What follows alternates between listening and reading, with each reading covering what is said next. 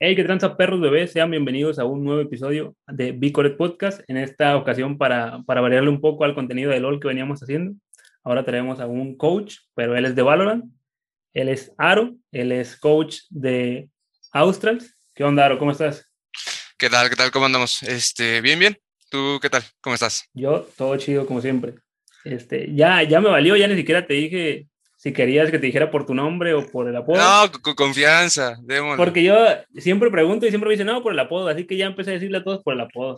Está bien. Eh, eh, al final de cabo es nuestro nick, eh, sí, sí, sí. con lo que representamos en la comunidad.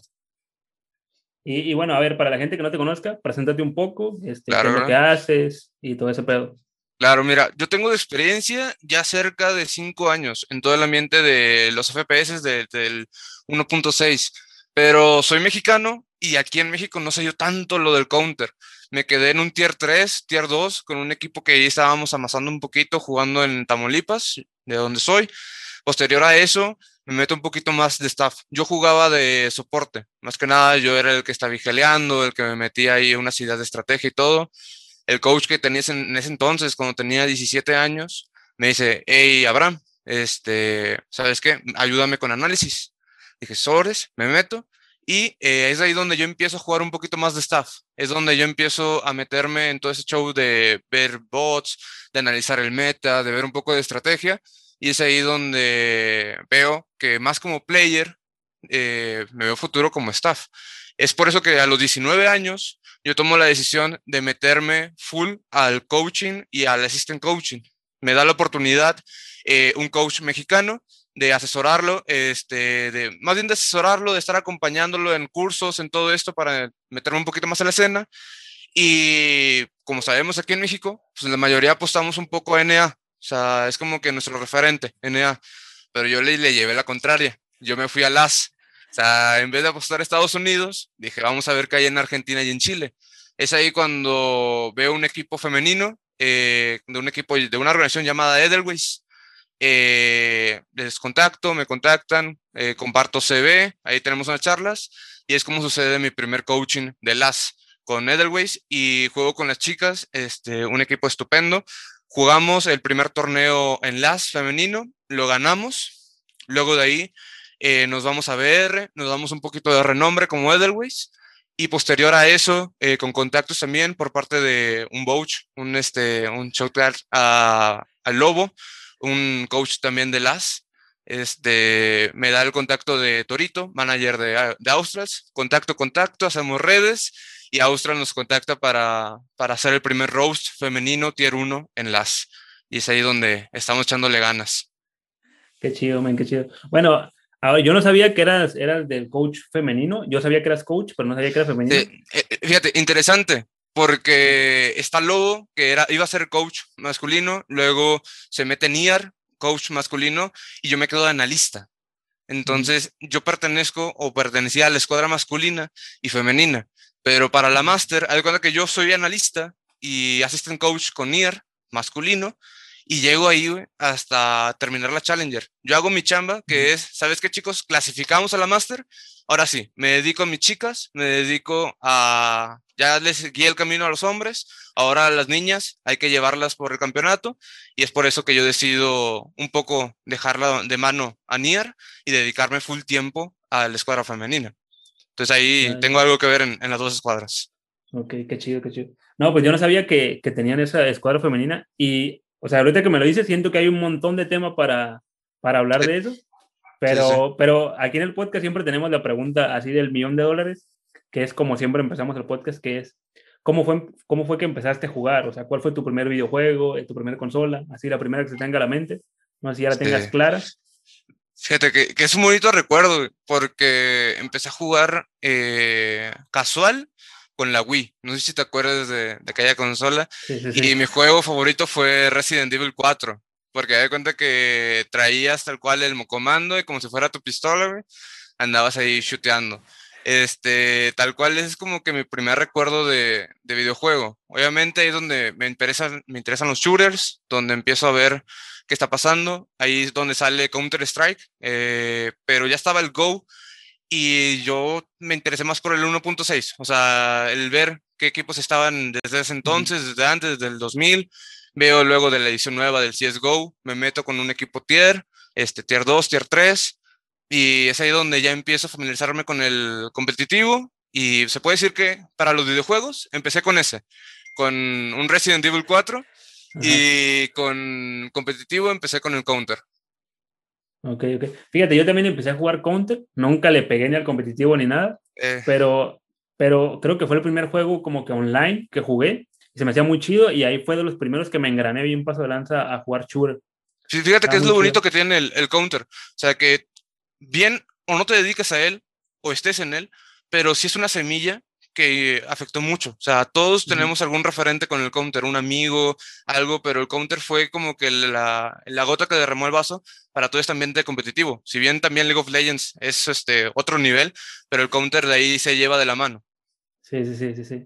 Sí, totalmente de acuerdo. Siento que, que sí dejó como que mucha, o sea, toda una generación la dejó marcada por el CSGO y de ahí se empezaron a migrar a, a otras plataformas, otros juegos, pero sí, y sigue hasta la fecha dando pelea el CSGO.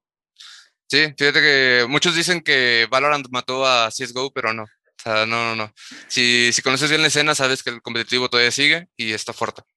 Sí, sí, sí. Es que lo que pasa con CSGO, que es como que hay mucho dinero, pero está separado. Está como que torneos van a ver donde encuentras. En, el, lugar en el que digas, hay torneos. Y hay un montón de dinero, todos son bien pagados. Entonces mucha gente se va como que con la idea de Valorant, que Valorant sí hace un torneo grandote y gigante. Entonces como que no, no saben realmente todo lo que tiene CSGO. Y la verdad no, no, no siento que lo vayan a matar, la neta.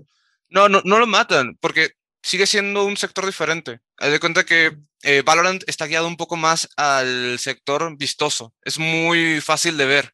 O sea, y de hecho, cuando me, me comentaban del si comparaba LOL con Valorant, porque pues, al fin y al cabo vienen de Riot.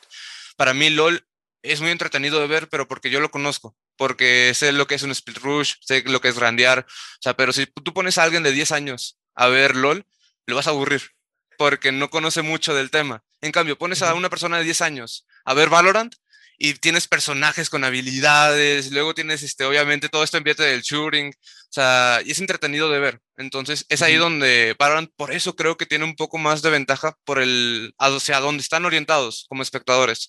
Pero si te vas al ambiente profesional, obviamente lo que es el counter y el LOL, o sea, también tienen su potencial. Mm. Sí, creo que, creo que lo que tiene Valorant es eso, justamente lo que dices, que es, es muy fácil de ver. Es, si, si ahorita me siento y me pongo a ver una partida de LOL, y no conozco nada de LOL, no creo que lo vaya a entender totalmente. Voy a tener que tener un tiempo de, adaptación como que para que le empiece a entender. Y con Valorant, creo que en la primera partida que te sientes a ver, le vas a entender y vas a saber, ah, mira, así está el pedo, así está el pedo. Exacto. Queda mucho. Entonces sí, sí siento que por ahí tiene la ventaja. No sé si le vaya a alcanzar como para ganarle a, a, LOL, que creo que LOL siempre ha sido como que el referente en los esports de, del que mejor lo ha hecho. No sé si es porque Riot tiene una muy buena organización y lo ha sabido llevar. Pero, pero sí, sí, siento que sí, Valorant le puede hacer una buena competencia a, a, a, LOL en cuanto a ese sentido, de que tal vez le, le pueda llegar en algún punto. Ahorita no, pero tal vez en algún punto sí, sí se le pueda dar. Sí, claro, o sea, el, el crecimiento va a ser más rápido con Valorant, eso es seguro. Va a crecer mucho mejor Valorant que LOL. Sí, sí, sí. ¿Crees que, ¿Crees que en algún punto sí le llegue a ganar o no? Lo veo un poco difícil a mediano plazo. Incluso lejano, por ahí lo veo. Pero, o sea, sí veo a Valorant dándose ahí un pegue en torneos. O sea, porque fíjate todo lo que está haciendo con el primer torneo. O sea, su primer año, O sea, y lo que está haciendo. O sea, crear este, una cuenta donde ya llegaron a 10.000 espectadores con un torneo, su primer torneo.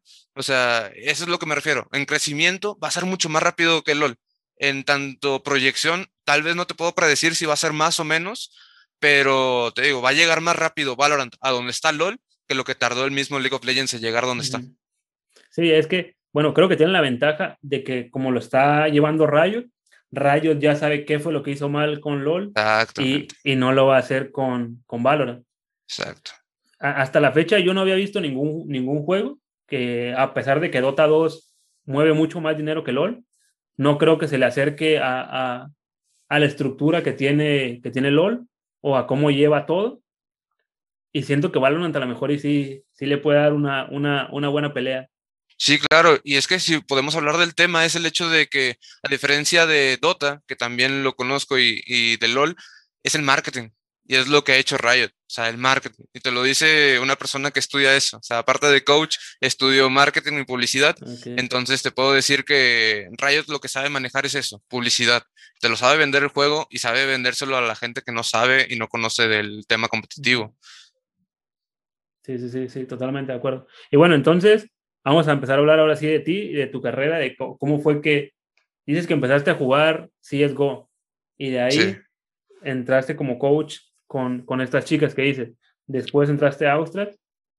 Y, pero ¿cómo fue que entraste a Austral? ¿Cómo, ¿Cómo se dio? A ver si nos, no sé si nos puedes contar un poco más a detalle eso. Sí, claro, mira, en Austral estaban, acaban de ganar la Versus. Traían un equipo que ganó la Versus, el primer torneo de Valorant en, en LAS, y eh, querían reestructurar su escuadra.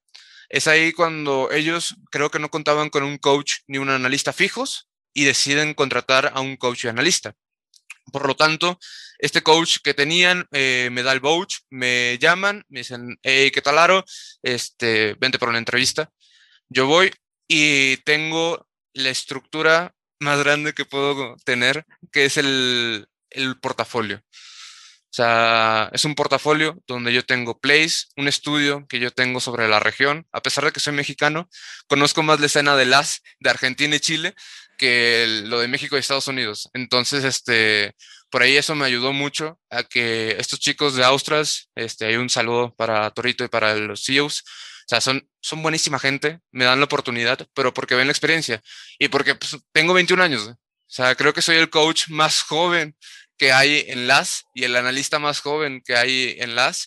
Entonces, dicen esos chicos, vale, con 20 años, en ese entonces cuando me postulé, tienes 20 años, tienes un portafolio con más de 60 estrategias, tienes un portafolio donde ya me has analizado a la competencia, siendo que es muy nueva, o sea, vente, o sea, vamos a probarte y a ver qué sale. Es ahí donde yo me quedo de analista, toda la Challengers, hasta llegar a la Master, y posterior a eso yo me meto de, de coach con la escuadra femenil. ¿Y ellos qué te dijeron? Eh, ¿Te quieres brincar a, la femenil? ¿O tú dijiste, eh, denmela a mí? ¿O cómo fue eso? No, es que yo ya traía la femenil. Haz de cuenta que el paquete completo era Aro y las chicas.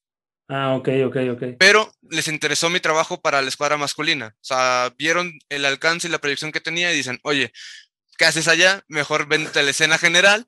Este, acá es más grande todo y digo, bueno, vamos a intentarlo. Yo no dejo a las chicas de lado, yo trabajo con ellas, pero también le dedicaba tiempo a los chicos.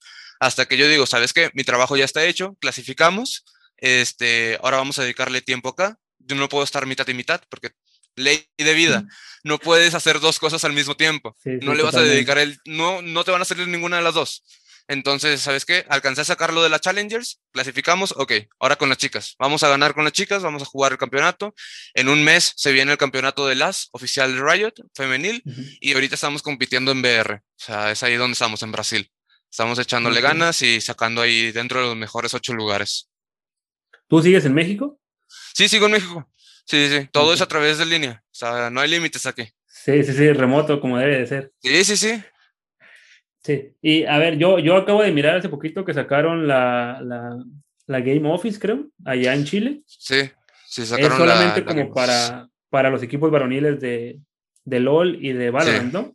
Sí, así es. Es al estilo de un bootcamp. O sea, está hecho para eso, para jugar la Master. O sea, para que los chicos, porque teníamos ahí un jugador de Melzer este, que estaba jugando con un ping alto, entonces este, estaban, me parece que en 80 de ping. O sea, es el hecho de darle las mejores condiciones a los jugadores para que puedan jugar bien esta Master. Y es ahí donde se hace la inversión de una Game Office. Pero te digo, es con ese tema como un bootcamping. O sea, el hecho de que los chicos tengan un lugar donde jugar y que estén cómodos y darles todas las herramientas necesarias para que ellos puedan sacar los mejores resultados. Ok, bueno, nada más para la gente que nos está escuchando y que no sepa qué es un bootcamping, no sé si le pueda explicar qué, qué, es. Sí, claro, mira, un bootcamp es, se da mucho y de hecho creo que el término lo dio mucho a sacar eh, Game eh, G2.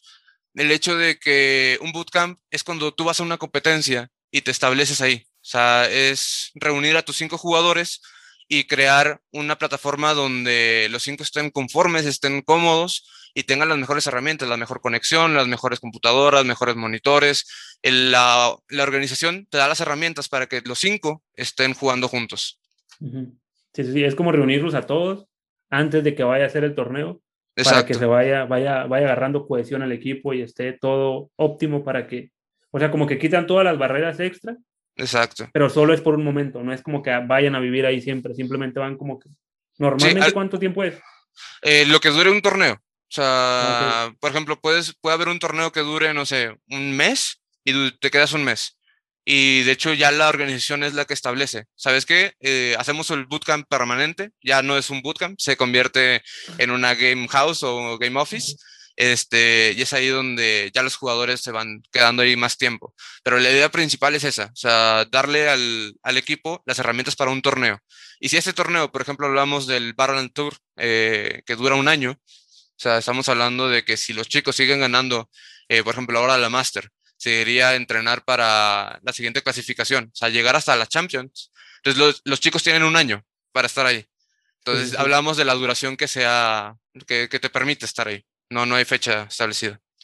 Bueno, justamente con el, con el invitado anterior, que es Kuma, estábamos hablando de, de, de, la Game Office y de, o sea, de la Game House y ese tipo de cosas. Sí. Y, y él comentaba que no le gustaba la Game Office, que es ir todos a vivirse ahí, y entrenar, pero al mismo tiempo es como que tu casa y todo ese tipo de cosas, que al final de cuentas sí te dan como que, o sea, beneficios extra, un buen internet, eh, la alimentación, no te tienes que preocupar por esas cosas. Pero él decía que no le gustaba y yo también comparto la opinión en decir que no me gusta tanto. Me gusta el sentido de como de una oficina, de ir a trabajar ahí y de ahí cada quien a tu casa. Me gusta lo del bootcamp, eso sí me gusta de, no sé, un mes antes del torneo todos se vienen y aquí empezamos a, entrenar y todo eso, pero no sé tú, o sea, tú que ya lo has visto desde dentro, ¿qué piensas? No sé si a ti sí te gusta o a ver qué, piensas de eso. Tal cual desde dentro, o sea, te digo que he visto a los chicos la experiencia que es que cinco personas que juegan en un equipo no se conocían en persona y el primer contacto. O sea, esa es la experiencia que yo te puedo contar porque la vi por redes sociales y de hecho en Australs, en el Twitter de Australs, nos comparten mucho de lo que es vivir ahí y te puedo decir que fortaleces la relación de player. O sea, esa es la diferencia. Y sin embargo, a mí, o sea, viéndolo desde el ambiente más profesional, creo que sí es necesario una gaming house. ¿Por qué? Porque creas una rutina de trabajo, de todos los días desde la mañana hasta que te duermes. Creas un jugador que sea disciplinado y que tenga una rutina constante. Si bien tienen familia y si bien tienen relaciones, obviamente no estás anclado a no poder salir de esa gaming office. Obviamente, en, eh, por ejemplo, quien tiene la gaming office aquí en, en México es Australs. Eh, no, perdón, Estrals. Estrals este, es quien tiene la, la gaming house este, con, con los chicos y se me hace muy buena estructura que tienen. O sea, el hecho de tener sesiones con un psicólogo deportivo, tener sesiones recreativas, o sea, el que los cinco se sientan a, a comer juntos. O sea, obviamente no te obliga a ser amigo de tu compañero, pero sí compartes el estar ahí. O sea, se vuelve más una familia que, que, otra cosa. Y te digo, y obviamente debe estar establecido un horario para que la, la, familia te visite o fin de semana tú salir con la familia. No, que, no te quita eso, simplemente es profesionalismo con el deporte. Y no, tampoco, tampoco, tampoco, es permanente, obviamente, pero... Ah, okay. Sí, sí, o sea, tampoco te vas a anclar toda tu vida a estar aislado del mundo y, y eso, o sea, obviamente es con una rutina bien establecida, o sea, eso es todo. Sí, Ajá, es que supone eso me gusta, el hecho de que hagas toda esa ecuación y todo eso que tú comentas, pero no me gusta que sea tanto tiempo. Me, me gusta, supongo, un mes, hazlo porque viene el torneo y ya está. De ahí en fuera, los entrenamientos siguen y todo sigue, pero si quieres tú hazlo en tu casa y tú ve donde quieras, pero vamos a trabajar de aquí de 8 a 5 y tienes tu hora de comida y todo ya está. Eso sí me gusta, pero no me gusta tanto como que el sentido de que todos se vayan ahí y todos estén ahí durante mucho tiempo, porque trajimos a un performance coach aquí al podcast y, y, hablábamos que, que la carrera de, de, de, los gamers es muy corta, se retiran muy jóvenes y es porque, o sea, se queman totalmente mentalmente, los ojos, todo, y siento que es por eso, porque vas a una gaming house y es todo el día enfocado en eso, inclusive eh, en la relajación o el desestrés que haces, es enfocado en que vuelvas a jugar y juegues mejor. Entonces sí siento que es como que demasiado y siento que si se limitara tantito, podríamos alargar un poco más el tiempo de la carrera de estos jugadores, porque se retiran de 22, 23 años. Sí, claro. Y de hecho, eso es lo que yo he hablado tanto con el manager de, de Austrats. El hecho de que los eSports son la carrera más estresante. O sea, tanto como player como staff, es lo más estresante que puedes tener. Por competitividad, porque son, al final y al cabo son cinco players, más a cabo el staff, que si tienen un analista, un coach, un manager, son siete en total. Este, perdón, son ocho, son ocho en total. Entonces es ahí donde tienes una relación constante con ocho personas que no realmente no conoces, que, o sea, que tienes que convivir, que si pierdes un partido te sientes mal tú porque crees que tú lo perdiste por tu culpa. O sea, siendo el coach siempre te vas a adjudicar todos los errores, todos los, también, o sea, todos los triunfos también, pero los errores más. Este, y el manager obviamente da la cara siempre por el equipo ante la organización. O sea, creo que es muy estresante el siempre estar buscando resultados. O sea, si bien en un trabajo normal, bueno, este, lo peor que te pueden hacer es un acta administrativa y esperas este, otras tres y ahí ya hablas con, con tu jefe y ya das explicaciones. Pero acá no, o sea, aquí hablamos de que todos los días se, hace un treino, todos los días se juegan partidos, todos los días estamos entrenando y todos los días obviamente estamos teniendo resultados. Y si tú como jugador ves que en una semana no diste resultados, te sientes el peor jugador. O sea, y se te baja el ánimo completamente. Y qué irónico, porque los juegos están hechos para hacerte sentir bien. O sea, los juegos son una distracción y al final y al cabo el que te está estresando es el mismo juego. Es por eso que para mí, si, profesión, vocación, lo que sea, pero los esports es muy estresante estar aquí. Por eso la necesidad de que un head coach, un coach, este, ya sea performance o strategic, sepa sobre psicología, sepa controlar cinco personas, porque es mucho estrés psicológico el que viven los players. Sí, sí, sí. Y luego eh, son muy jóvenes. Tú tienes 21 años, dijiste. Sí, apenas los acabo de cumplir. Y, y te puesto que tú eres de las personas grandes comparados con jugadores. Los jugadores empiezan desde muy chicos, 15, 16, 17 años. Y justo lo hablábamos en el podcast, que, que es demasiado estrés y es demasiada atención para una persona tan joven. Yo me acuerdo cuando yo tenía 16, 17 años y estaba todo menso. Estoy seguro que si me hubieran dado tantito dinero, tantita atención, si un montón de gente me hubiera empezado a decir, ah, qué bueno eres para jugar, y que de repente perdiera o hiciera algo mal y me empezaran a decir, no, estás todo tonto, no sabes jugar, me hubiera afectado muchísimo. Tal vez un poco ya más adulto no me hubiera afectado tanto, pero en esa edad yo estoy seguro que sí, porque no, a pesar de que tú dices, no, así ya estoy más maduro, ya tengo 17, ya casi tengo 18, no, tienes la mentalidad tan, tan, desarrollada. Sí, sí. Sí, de hecho lo vemos, o sea, eh, si puedes hacer una recapitulación de players, la edad media es cerca de 20. O sea, si bien hay players que tienen 23, 24, hay otros muy jóvenes. Y de hecho, por reglamento, se empieza a competir desde los 16. Esa es la edad mínima que te da. O sea, 16 y empiezas a competir. Pero, te digo, o sea, yo tomé la decisión de ser coach a los 19, pero buscando eso. O sea, de que, por ejemplo, un player, o sea, yéndote más o menos bien. O sea, empiezas a competir a que a los 16 y a los 17, 18 ya más o menos conoces la escena, a los 19, 20 ya vas teniendo contactos, a los 21, 22 ya vas conociendo al tier 1, a ver quién, quién está buscando players, y a los 23, 24 estás compitiendo. ¿Para qué? Para que dentro de un año, dos años te salgas, porque la vida es dura, y la vida te va a pedir de qué comer, y los esports aquí en Laram es muy joven todavía no te dan un sueldo suficiente para, para salir a comer o mantener una familia. O sea, muy pocos tienen ese placer y ese triunfo de vivir de los esports. o sea, y, el, porcentaje es muy chico. Entonces, por eso es que, por ejemplo, yo tomo la decisión de meterme de coach, porque digo, o sea, ¿qué hace un, un, jugador profesional cuando termina su carrera? Se mete de staff, si quiere vivir de los esports. Se mete de analista, se mete de coach y ya, ya trae experiencia. Entonces, yo lo que hago es lo contrario. Yo conozco la escena, lo, normal, lo regular, y con la experiencia que voy teniendo de coach, voy también teniendo experiencia competitiva. Y voy creciendo los dos, mis dos currículums, por así decirlo. O sea, no gano torneos como player, gano torneos como coach. Y para cuando yo tenga 24, o sea, estamos hablando de dentro de cuatro años, tres años, O sea, yo voy a tener una carrera de tres años de coaching, cuatro años de coaching y unos tres años de player. O sea, y a mis 24 voy a ser de los que tengan más experiencia en la región. Siendo que todavía la edad es muy joven. Es ahí donde te digo, o sea, sí, la edad tiene algo que ver, pero si le encuentras la manera, si sabes en qué eres bueno, si eres player o eres staff, si sabes identificar en qué te vas a dedicar, o incluso si eres creador de contenido, si, eres, si, si, quieres jugar competitivo, pero realmente tienes carisma, te gusta más este, el echar coto, o sea, el echar este cotorreo, güey, tal vez si los esports competitivos no son para ti. Tal vez los esports, pero como creador de contenido, son para ti. O sea, contacta a una casa, contacta a LDM, contrata a Cabe, o sea, contacta a Killer Rose, esas chicas que también traen un buenísimo rollo de Valorant. O sea, y créate, o sea, creador de contenido. No es necesario ser un, un player competitivo para estar en los esports. Claro, claro. Ahí, creo que ahí es donde entra un poco más la, madurez mental.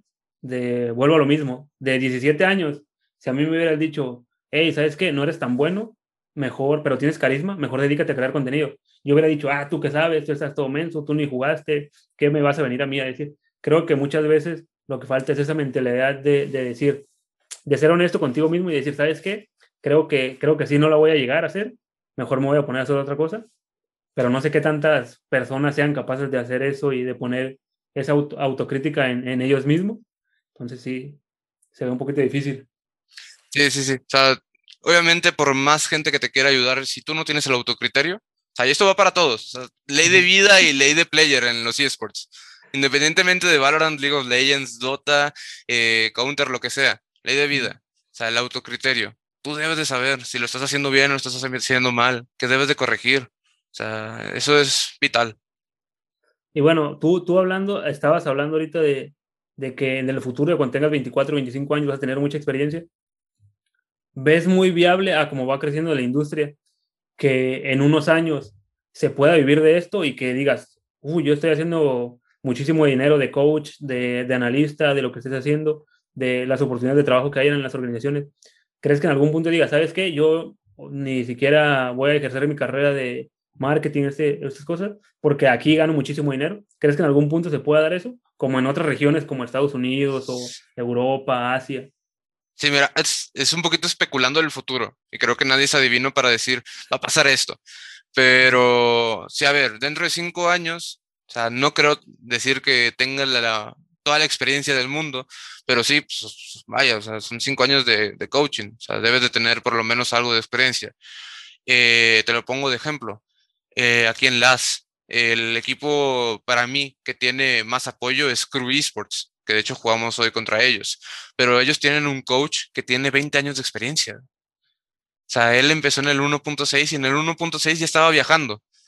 O sea, y a, ya la fecha de hoy, o sea, con tanto tiempo de experiencia, o sea, sigue estando dentro de la escena, sigue siendo el coach, sigue aportando ideas. Y la verdad, no sé si, si se pueda vivir de esto, pero el ejemplo, el ejemplo mexicano que te puedo dar, o sea, siendo de México y tú también mexicano, son los luchadores. ¿Tú crees que existe algún luchador que viva de ser luchador? O sea, aquí en México. O sea, no hablamos de la WWE de Estados Unidos. Pero ¿tú crees que existe un luchador que viva de ser luchador? Pues debería, ¿no? Debería, pero no. O sea, porque todavía, o sea, la escena no lo permite a cierto punto todos los luchadores a la parca, o sea, hablando del contexto mexicano, todos esos luchadores tienen otra vida y tienen otro trabajo y entrenan y dan espectáculo, dan el show, dan la pelea, pero aún así tienen un trabajo aparte. Creo que los eSports va a tardar en que alguien pueda vivir de esto si no es parte de, de la sociedad, de la organización creo que puede tardar, porque ¿cuánto es el salario mínimo aquí en México? Estamos hablando de cerca de 80 pesos, 90 pesos, creo que ya lo subieron a 106. Sí, sí, sí. Eh, pero, o sea, ¿tú crees que un equipo que está empezando, que tiene tres años de, de crearse, porque tiene muy poco la escena de los esports aquí en México, o sea, en un año, en cinco años, vaya a tener el recurso necesario para estar pagando cerca de 10 mil dólares a una escuadra? O sea, obviamente es un poco imposible porque dependemos de cuánta inversión exista. O sea, te digo, no podemos predecir va a pasar o no. Todo depende de las personas que quieran invertir. Todo requiere de las organizaciones que quieran invertir en esto. Es una apuesta a lo grande. Es una, es una apuesta, por ejemplo, pagarle a un coach eh, el sueldo más alto que he visto son 800 dólares. Estamos hablando de 16 mil pesos mexicanos por mes. Eso es lo que gana un ingeniero. Y el ingeniero, o sea, el licenciado ingeniero, o sea, pasó cinco años de su vida estudiando en la universidad, más aparte las prácticas, más aparte llegar a ese sueldo, y acá simplemente por saber jugar, por saber enseñar, logras hacerlo. Esa es la oportunidad que tienen los esports, que por más poco que te paguen, te están pagando por jugar, te están pagando por saber hacer algo que no requiere tanto estudio, sí requiere esfuerzo, sí requiere tiempo, pero al final y al cabo estás jugando. O sea, y que te den la oportunidad de hacerlo profesionalmente, ya es de agradecer. O sea, por lo que te paguen, ya es de agradecer que te den un espacio y que apuesten por ti y que digan, brother, juegas bien.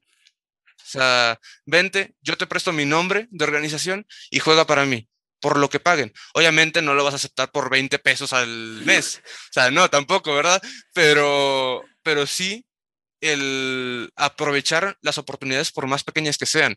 Yo escuché un comentario que decía, eh, jugadores, no se menosprecien, no jueguen por dos mil pesos vale, tal vez no juego por dos mil pesos, pero si yo soy un tier 3 que juego porque no me paguen y luego vienes y me dices, hey, toma dos mil pesos y juega con mi nombre, obviamente lo voy a aceptar. Obviamente voy a decir, qué chingón que alguien me esté ofreciendo dinero, por más poco que sea, y me preste su nombre para jugar. Entonces, creo que no es por decirles, jueguen gratis, pero sí que jueguen, güey. O sea, la oportunidad que te presenten, acéptala y ve creciendo en la escena, porque si nunca das el primer paso, nunca vas a crecer. Sí, claro, o sea, no puedes querer, empezar y ganando un montón si no tienes nada de experiencia. Es como, es como cualquier carrera, tienes que, tienes que crecer, tienes que ganar experiencia y ya en base a tu experiencia te van a empezar a pagar mejor. Exacto, güey. ¿Y crees, crees que en algún punto sí se llegue a dar lo que pasa en otros lugares de que empiezas a hacer, o sea, muchísimo dinero y se empiezan a ganar millones? ¿Ese tipo de cosas se puedan dar? Sí, en algún punto tiene que llegar. No sabría si en 5 años, 10 años, 15 años, pero tiene que llegar. O sea, porque si no llega a nosotros, nosotros llegamos a él. O sea, y nos traemos a patrocinadores, nos traemos este, eh, a marcas internacionales a que inviertan en la escena y lo vamos a lograr. O sea, porque, para, la, gente que le gusta esto, o sea, seamos honestos, la gente que le gusta esto misma va a invertir.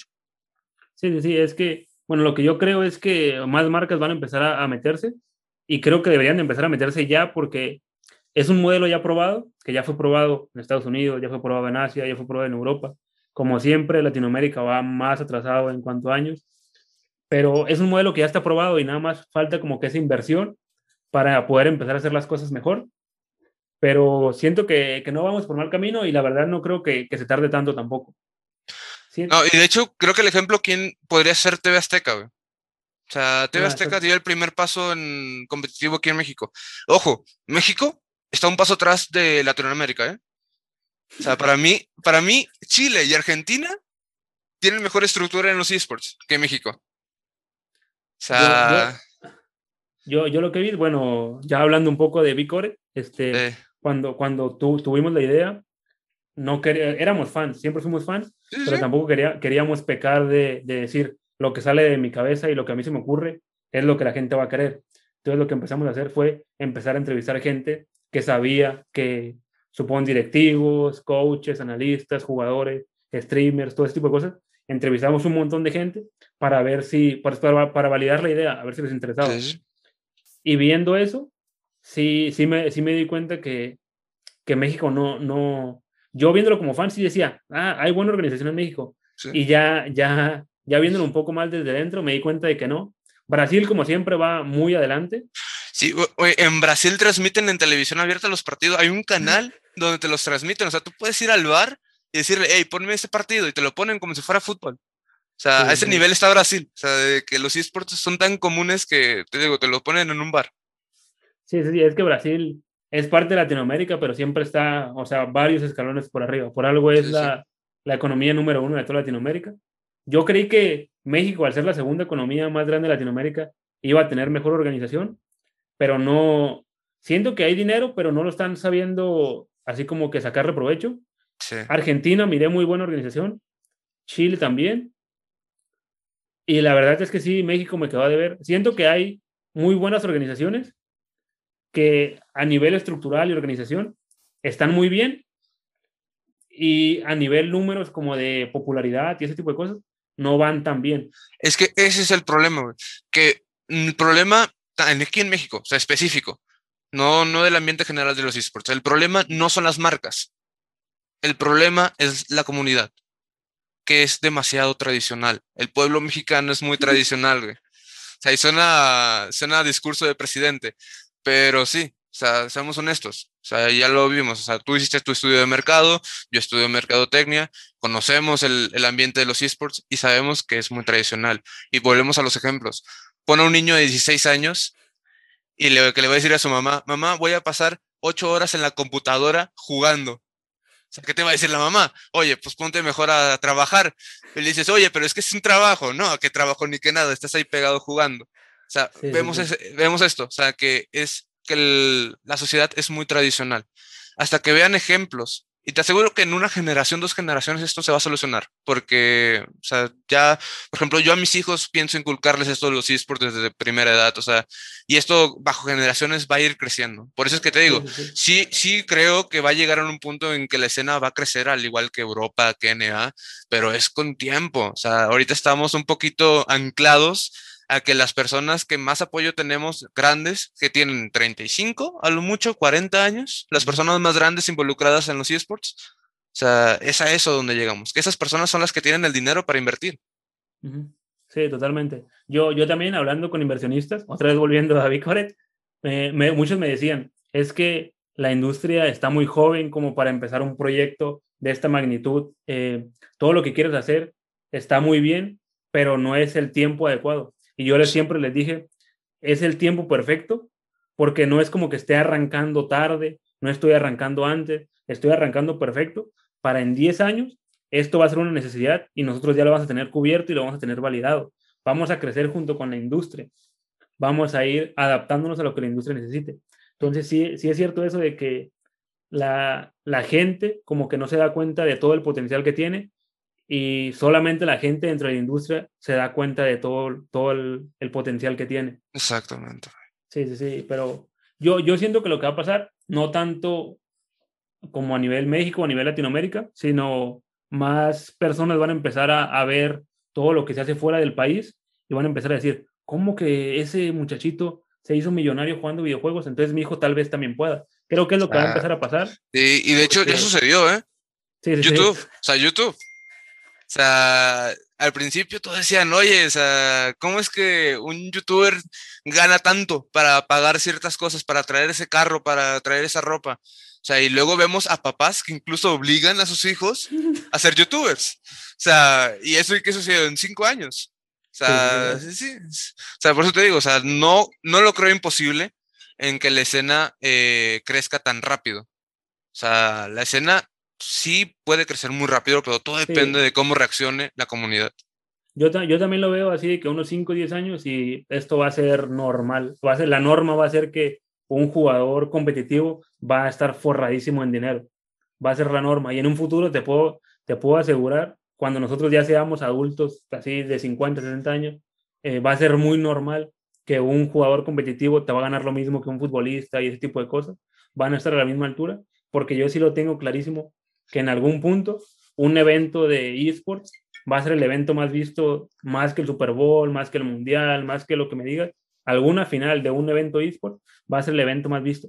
Porque te puedo asegurar que los niños de ahora en un futuro no van a decir yo quiero el Mundial. No, van a decir yo quiero ver a mi jugador favorito, a mi streamer favorito, a mi equipo favorito, verlos competir en mi videojuego favorito. Porque es lo que está pasando. Todos quieren crecer y ser jugar videojuegos, este, ser youtubers, todo referente a la tecnología. Entonces yo sí lo tengo clarísimo. No sé cuánto tiempo voy a tardar, pero de que se va a dar, yo estoy seguro de que se va a dar. Sí es. Sí, pero... Ahora, por ejemplo, podemos verlo en la escena femenina, güey. O sea, la escena femenina, o sea, ¿cuánto tiempo tiene tiene existiendo desde el 1.6. O sea, tiene más de 10 años existiendo la Universidad Femenina y lo que necesitaron fue un foco. O sea, necesitaron a alguien que les pusiera atención. O sea, y quien vino a hacerlo fue Riot. O sea, porque sí, existieron estos torneos o existen torneos del Counter. Sí, existen este, torneos de, no sé, Overwatch, LOL, femeninos.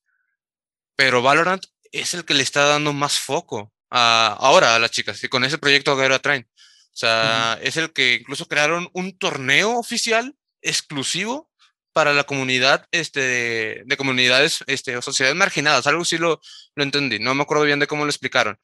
Pero eh, hablamos de que Riot fue el primero en apostarle a una escena dentro de una escena nueva. O sea, la escena nueva de la escena nueva.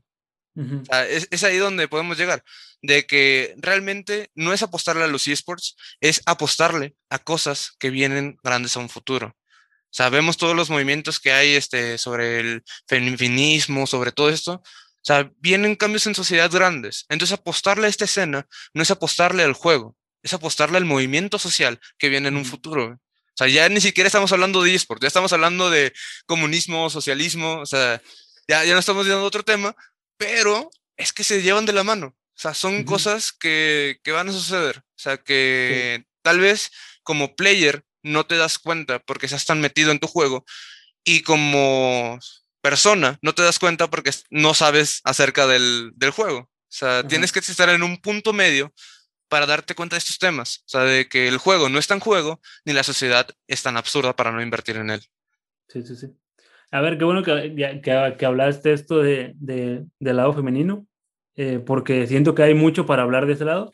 Y quiero empezar preguntándote, ¿cómo fue que tú dijiste, voy a empezar a coachear, pero a un equipo femenino? Por dos cosas. Primero, por la oportunidad. O sea, fue como que se me presentó la oportunidad y dije, vale. Y segundo, un mar azul. O sea, está ese dicho de, de en Chile que me, dijeron, es que es un mar azul. Yo no lo entendía hasta que me lo explicaron bien. Este, es tal cual. Es que no existe tal cual, o no existía tal cual escena femenina en las, o en, ahí en Argentina, en Chile. Acá en México tampoco existía hasta ahora que vienen equipos y que gracias a Payo, una chica, este, que empieza... de hecho. Sí, sí, sí, de hecho he tenido contacto con ella, buenísima gente, ¿eh? O sea, empezó con Laser Clan, luego se mete con Acabe y ahora anda con Killer Rose, este, buenísima persona. Sí, eh, le, le, ya le invitaba varias veces a, que venga aquí al podcast y nada más, siempre me... Es que, está muy ocupada, sí, sí, entiendo porque está muy ocupada. De hecho ahora trae el, trae el otro proyecto, el del Guild Power, o sea... Anda. Sí, porque yo, yo le pregunté, este, fueron de las personas que, que, le, que traté de entrevistar para validar la idea y ella muy buena onda me contestó volada de que, ah, sí, que no sé qué, cuando quieras, que no sé qué. Agendamos eh, la fecha en la que iba a entrevistar. Después me dijo, eh, ¿sabes qué? Me salió un problema, que no sé qué. Y así me trajo hasta que después ya no se hizo. Y así, pero la sigo en Twitter y sigo todo lo que hace. También la invité al podcast y sí, también me dijo. No, ah, y, ojalá ya acepte, güey. Nunca vino. no, te, la, te la, aplicaron, te la aplicaron. Sí, sí. Es que lo entiendo, lo entiendo, también lo entiendo. antes no te dijo, no, habla con mi manager. Hay que te, te busque un hueco en la agenda.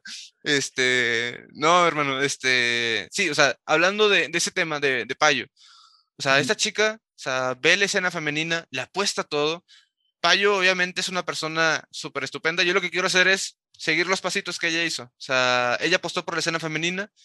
¿Por qué lo hará? Tiene sus motivos. Yo por qué lo hago?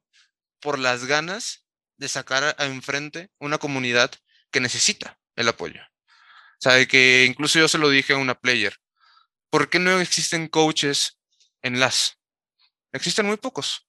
O sea, y si nos ponemos a nombrar, debe haber cerca de unos 50. O sea, para tier 3, tier 2 y tier 1. 50 coaches. En todos las. O sea, hay coaches que tengan, tengan un estudio, obviamente. O sea, porque coach puede incluso ser un jugador que quiera coachear y puede ser coach.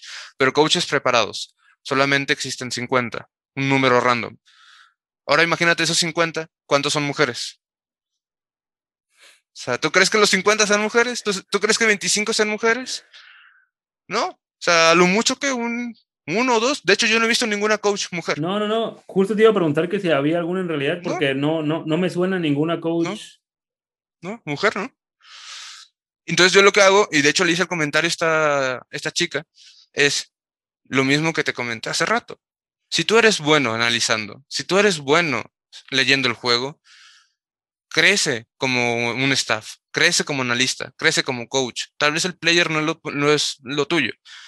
Entonces, mi idea es meterme a esta comunidad de femenina y darles ideas, proponerles, hacer cambios, el agarrar a cinco chicas súper motivadas y verlas de que ellas no son el equipo femenino de Australs.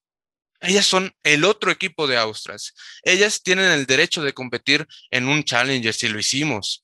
Obviamente, como es una escena muy nueva, tal vez las chicas no tienen la experiencia competitiva como para darle la cabeza al tier 1, pero tienen el potencial necesario. Y el hecho es que, por ejemplo, en Scrims jugamos contra equipos masculinos de tier 2 y ganamos el treino. Competimos contra un tier 1 y tal vez perdemos, pero aún así buscamos darle la, revancha, dar la cara. Y es por esto, porque la comunidad femenina necesita una plataforma, necesita un empujón para que ellas puedan caminar solas. Obviamente, y esto ya se lo dije cuando yo entré al team femenino. Yo no lo, lo, que quiero decir es que no me necesitan a mí para avanzar. Yo lo que quiero decir es que necesitan un empujón que les voy a dar yo para que ustedes el día de mañana puedan correr solas. Pero necesitan un empujón, porque si no existe nadie que, usted, que, que lo haga, jamás van a empezar a caminar. Y si no caminan, jamás van a correr. Sí, entonces, sí, sí. entonces, yo no quiero decir que por ser hombre necesitan de mí para la comunidad femenina. Lo que quiero decir es que necesitan a alguien que tenga una experiencia, porque seamos honestos, volvemos a lo de socialismo. Jamás a una niña se le va a decir a sus 10 años, toma una computadora para que juegues. o sea, no, o sea, la sociedad lo que hace es una muñeca, una cocinita de juguete. Volvemos a lo mismo, lo que no es machismo, pero sí es clasicismo. O sea, el clasificar a una niña y a los de edad chica, pues dale, le haces juguetes. O sea, por eso es que no sea que la generación de ahora no tiene tanta experiencia en el competitivo. Y sí existen jugadoras y sí existen este, players que tienen experiencia, pero son pocas, seamos honestos, son pocas. Uh -huh. Entonces, la idea es esa. ¿Sabes qué? Yo no tengo tanta experiencia, pero sé lo básico, sé lo regular, tengo la experiencia necesaria para poder coachar. Entonces, yo te voy a coachar a ti. Y el día de mañana no me vas a necesitar. Incluso el día de mañana vas a saber tanta teoría y tanto teórico que tú vas a poder coachar a otra niña. Y así en un año, dos años, te aseguro que van a existir coaches femeninas. ¿Por qué? Porque sí, sí, sí. estamos poniendo la primera semilla en esta comunidad. Sí, justo, justo eso te iba a decir, que alguien tiene que ser el primero. Y el problema es que no van a dejar que sea una primera. Tristemente no te van a dejar eso. Tiene que, tenía que haber alguien que dijera, yo voy a coachar a la escuadra femenina, le voy a pasar lo poco o lo mucho que sé, para que ellas agarren esa experiencia, eh, agarren esa, pues esa regularidad y en un futuro ellas mismas puedan salir y ser coaches y empezar a crear sus organizaciones y empezar a competir al mayor nivel, pero no iban a llegar a, al máximo nivel si no les empezaban a dar ese tipo de oportunidades. Y, sí, y claro. siento que, que, que, que, chido que lo hizo Rayo, porque siento que, que se tenía que hacer para que la escena creciera también en ese lado. Sí, claro. Eh, siento que hay, sí hay ciertos deportes en los que no tiene sentido mezclar hombres con mujeres, como por ejemplo me gusta mucho las artes marciales mixtas. Sí creo que aunque los dos pesemos 70 kilos, una mujer y un hombre, es mucho más probable que gane el hombre, si los dos entrenan obviamente, sí, sí, porque, tiene mayor, porque tiene mayor fuerza. Sí. Pero en los esports no veo ningún sentido de que un hombre y una mujer no puedan competir al máximo nivel. No importa que sea. Una mujer, te puedo asegurar que todas tus jugadoras me ganan a jugar a mí en el videojuego que quieras, en el que me ponga. Y el problema de que no ha llegado esa jugadora super estrella, super dios, es porque no le han dado las oportunidades. Exactamente. Y es que volvemos a lo mismo. O sea, todo se basa a la exposición que tiene la escena. O sea, todo se basa a eso. Por ejemplo, yo tengo una jugadora que es Conir. Conir viene del 1.6 y es mi top fragger. No quiero decir que sea la mejor de las 5, pero es mi top fragger. ¿Qué quiere decir? Que es la que pega más, la que mata más. Entonces, si yo pongo a Conir a jugar individualmente con otro chico, no vas a notar la diferencia. Pero si yo te pongo a la escuadra femenina y a la escuadra masculina, tal vez sí notas una diferencia. ¿Y por qué? Porque no han tenido la misma exposición todos los jugadores.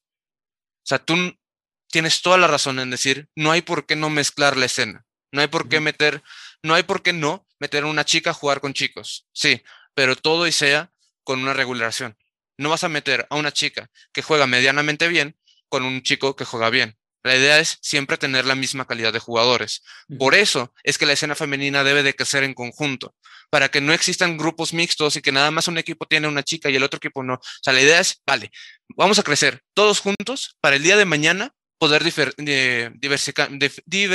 Ah, diversificar.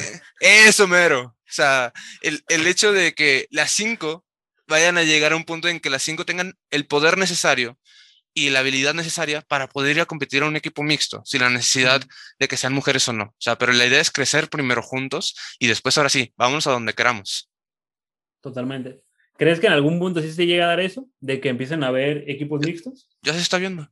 O sea, ya, sí, ya, o sea, son pocos, son muy pocos, pero ya empieza a haber eh, la escena mixta, más en Europa que, que en ah, yo, me, yo me refería... Aquí en, en LARAM, Mm, en el counter ya hay un equipo tier 3 que empezó a apostarle a lo mixto. De hecho, lo vemos en 9Z, que cuando empezó a hacer la academia, se metió un equipo mixto. Eh, había una jugadora, una player, eh, que estaba jugando con puros hombres. Eh, de hecho, lo vemos en Brasil, que Game Landers, su suplente, es una chica de la escuadra femenina. O sea, ya empezamos a ver esos primeros pasos de ver nombres de chicas en conjunto de los chicos. O sea, ya empezamos a ver esos primeros pasos. Yo espero y para el segundo torneo veamos este, escuadras mixtas. El problema es que la facilidad que te da una escuadra femenina, full femenina, es entrar al competitivo full femenino. O sea, de que si están creando torneos femeninos, no vas a meter un equipo mixto ahí. Entonces, como organización, te conviene a cierto punto crear una escuadra femenina y una masculina. Y este comentario va para todas las Tier 1 que quieran crear una organización femenina. Apuéstenle, no tengan miedo. Este es el hecho de, de que sí conviene como organización un equipo femenino y uno masculino a uno mixto, porque te cierran las puertas a las oportunidades que te dan. Si lo quieres ver de ese punto, pero si lo quieres ver por espectáculo, si lo quieres ver por dar de qué hablar, mete un equipo mixto. Vas a dar de qué hablar, te lo aseguro. ¿Crees que en algún punto se empieza a ver como que este es el equipo femenino? Bueno, este es un torneo femenino, este es un torneo masculino y este es un torneo mixto. ¿Crees que se empieza a dar o no? No, yo creo que lo que se va a ver es torneos femeninos y torneos generales. Ok. Eso sí se va a empezar a ver. Porque los torneos femeninos no están creados porque no tengan comparación. Y de hecho yo vi un tweet muy bueno que dicen, no es que las chicas sean eh, malas, es como decirte, los jugadores de LAN son malos, porque vas a NA y no ganas ningún partido. O sea, no, no quiere decir que seas malo, quiere decir que en NA tienen mejor preparación por el tiempo y la experiencia, los recursos, etcétera, que existen. Lo mismo pasa con la escena femenina y la masculina. No quiere decir que las chicas sean malas, quiere decir que no han tenido los recursos, trabajo, eh, inversión necesarias para crecer. O sea, por eso es que se crean esos torneos femeninos. ¿Para qué? Para que crezcan juntas y al momento que lleguen a que todas sean este, estables, que tengan un, un aim, una habilidad estable, ahora sí, nos, nos metemos a cursos, a torneos, perdón, eh, mixtos o a generales. Te digo, creo que el término no va a ser mixto. No creo que exista la palabra mixto como torneo mixto, sino un torneo general, un torneo normal. O sea, donde puedan competir hombres, mujeres, escuadras mixtas, lo que sea, aquí pueden entrar. Sí, sí, sí. ¿Crees que en algún punto, o sea, ya en un futuro, muchos años adelante, se quiten las escuadras femeninas y sean simplemente escuadras? Porque, como te digo, siento que hay ciertos deportes en los que sí los hombres tienen ventaja porque somos más fuertes, somos más altos, lo que tú digas, pero en los esports mm, no pasa eso no se necesita eso, o sea, no hay diferencia alguna. Y déjate explico por qué digo esto. Siento que va a haber un punto. La verdad, gana y llega eh, a, mayor nivel el que más esfuerza. Y no creo que haya personas en este momento que tengan mayor, más hambre de crecer que las mujeres, porque las están despreciando muchísimo. Entonces, cuando les empiecen a dar oportunidades como esta que, les está, que les están dando ustedes, van a crecer muchísimo y van a llegar a un nivel brutal. Cuando lleguen a ese nivel brutal, les van a ganar a escuadras masculinas fácil y va a llegar un punto en el que el mejor jugador de Valorant va a ser una mujer. Entonces, yo, yo, yo, lo veo, pero, o sea, factible, mm, o sea, fácil. Sí. y, y, es que tienes toda la razón. O sea, te digo que sí, desde una, ni siquiera que mm, el desarrollar la pregunta y es un sí seguro, porque tienes razón, O sea, todo se basa en las ganas de meterle al juego, en las ganas de ganar. Y nadie tiene más ganas que las chicas. ¿Por qué? O sea, porque no es por menospreciar, pero sí se critica la escena femenina. O sea, sí hay, sí hay crítica. O sea, abramos los ojos y aunque queramos ver los colores de rosa, sea, hay críticas acerca de la escena femenina. Pero ¿qué pasa? Equipos como Cloud Knight sacan su equipo femenino, que pues, fue el primer... Sí, un equipazo. Y, y, tú lo ves jugar y si no sabes que son niñas, o sea, dices, vaya, o sea, están te sacando el partido. Te firmo donde quieras, que ya hacen un torneo de Latinoamérica, de lo que quieras, torneo general o mixto, lo que quieras, y entre ese equipo, te lo gana. Sí, sí, sí. sí. Un equipazo. Sí, y es que para allá vamos. O sea, esas chicas que agarraron Cloud Knight es porque ya tenían experiencia desde el counter. De hecho, creo que hay una que viene del Overwatch. Este, y es eso, o sea, de que agarran chicas que del entre montón, las pocas que tienen experiencia, y luego les meten en un entrenamiento de alto rendimiento y, y, les dicen, vale, tú ya tienes potencial, pero antes de dar tu nombre, yo te voy a entrenar para que cuando yo dé tu nombre, tú ya sepas todo. Y es por eso que el equipo de Cloud Knight, que es Cloud Knight White, saca un equipo Rose tan fuerte, aunque sea femenino, por el hecho de agarrar a estas chicas y exponerlas en el momento indicado. Y es por eso que yo te digo el sí, va a existir el momento en que una escuadra femenina no se considere escuadra femenina, simplemente una escuadra. Ahorita se hace por el tema del marketing, por el tema de clasificación, si es femenino o masculino, se hace por todo esto. Pero en 10 años, 15 años, 20 años, se va a olvidar todo eso ya va a dejar de ser femenino y masculino, simplemente son escuadras. Sí, sí, sí. Y siento que se tiene que dar y yo también siento que va a pasar y creo que tiene que pasar por el hecho de eh, hay, mucho esta, esta batalla de, del equal pay que dicen que quieren ganar lo mismo y que ese tipo de cosas.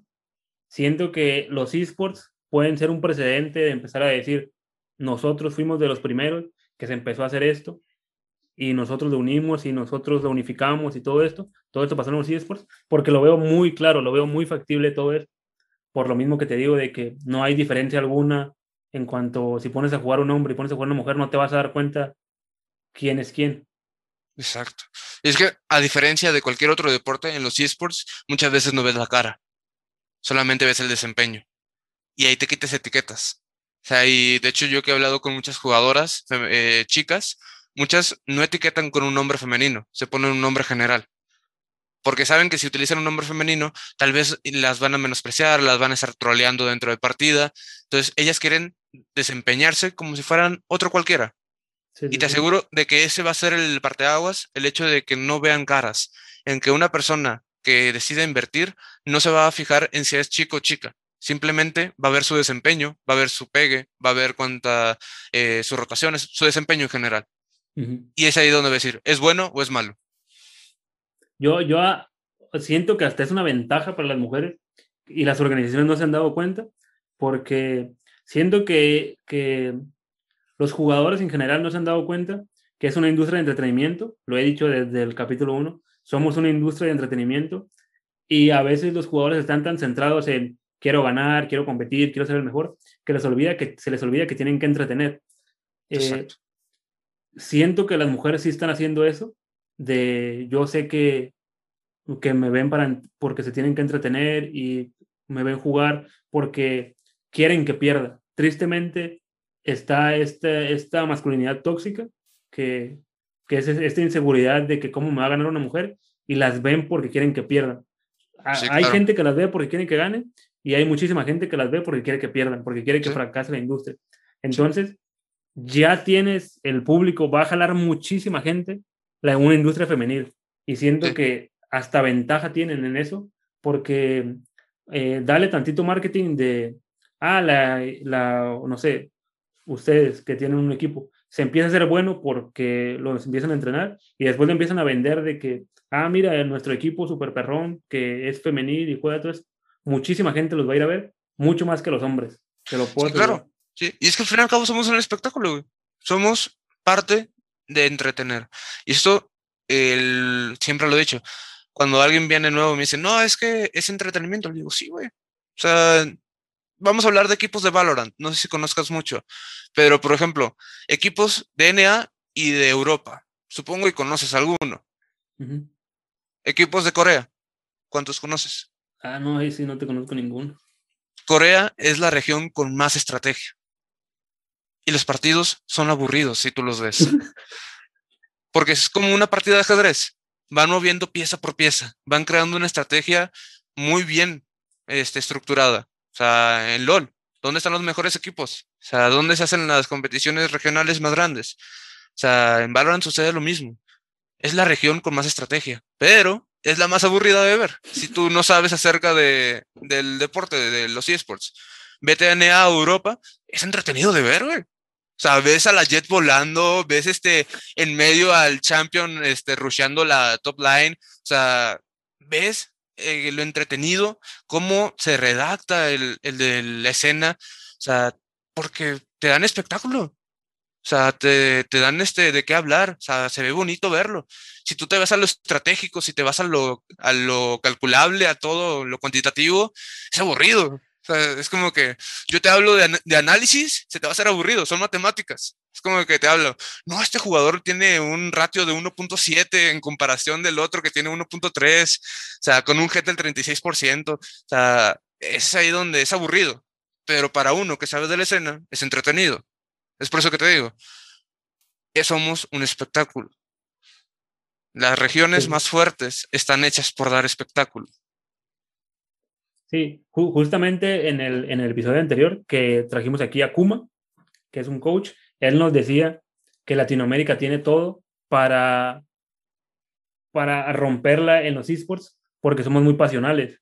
Y es cierto, de, deporte que nos pongan, nosotros vamos a ir y sí, ese equipo me representa y gritando y cantando y muy emocionados con el deporte que nos pongan.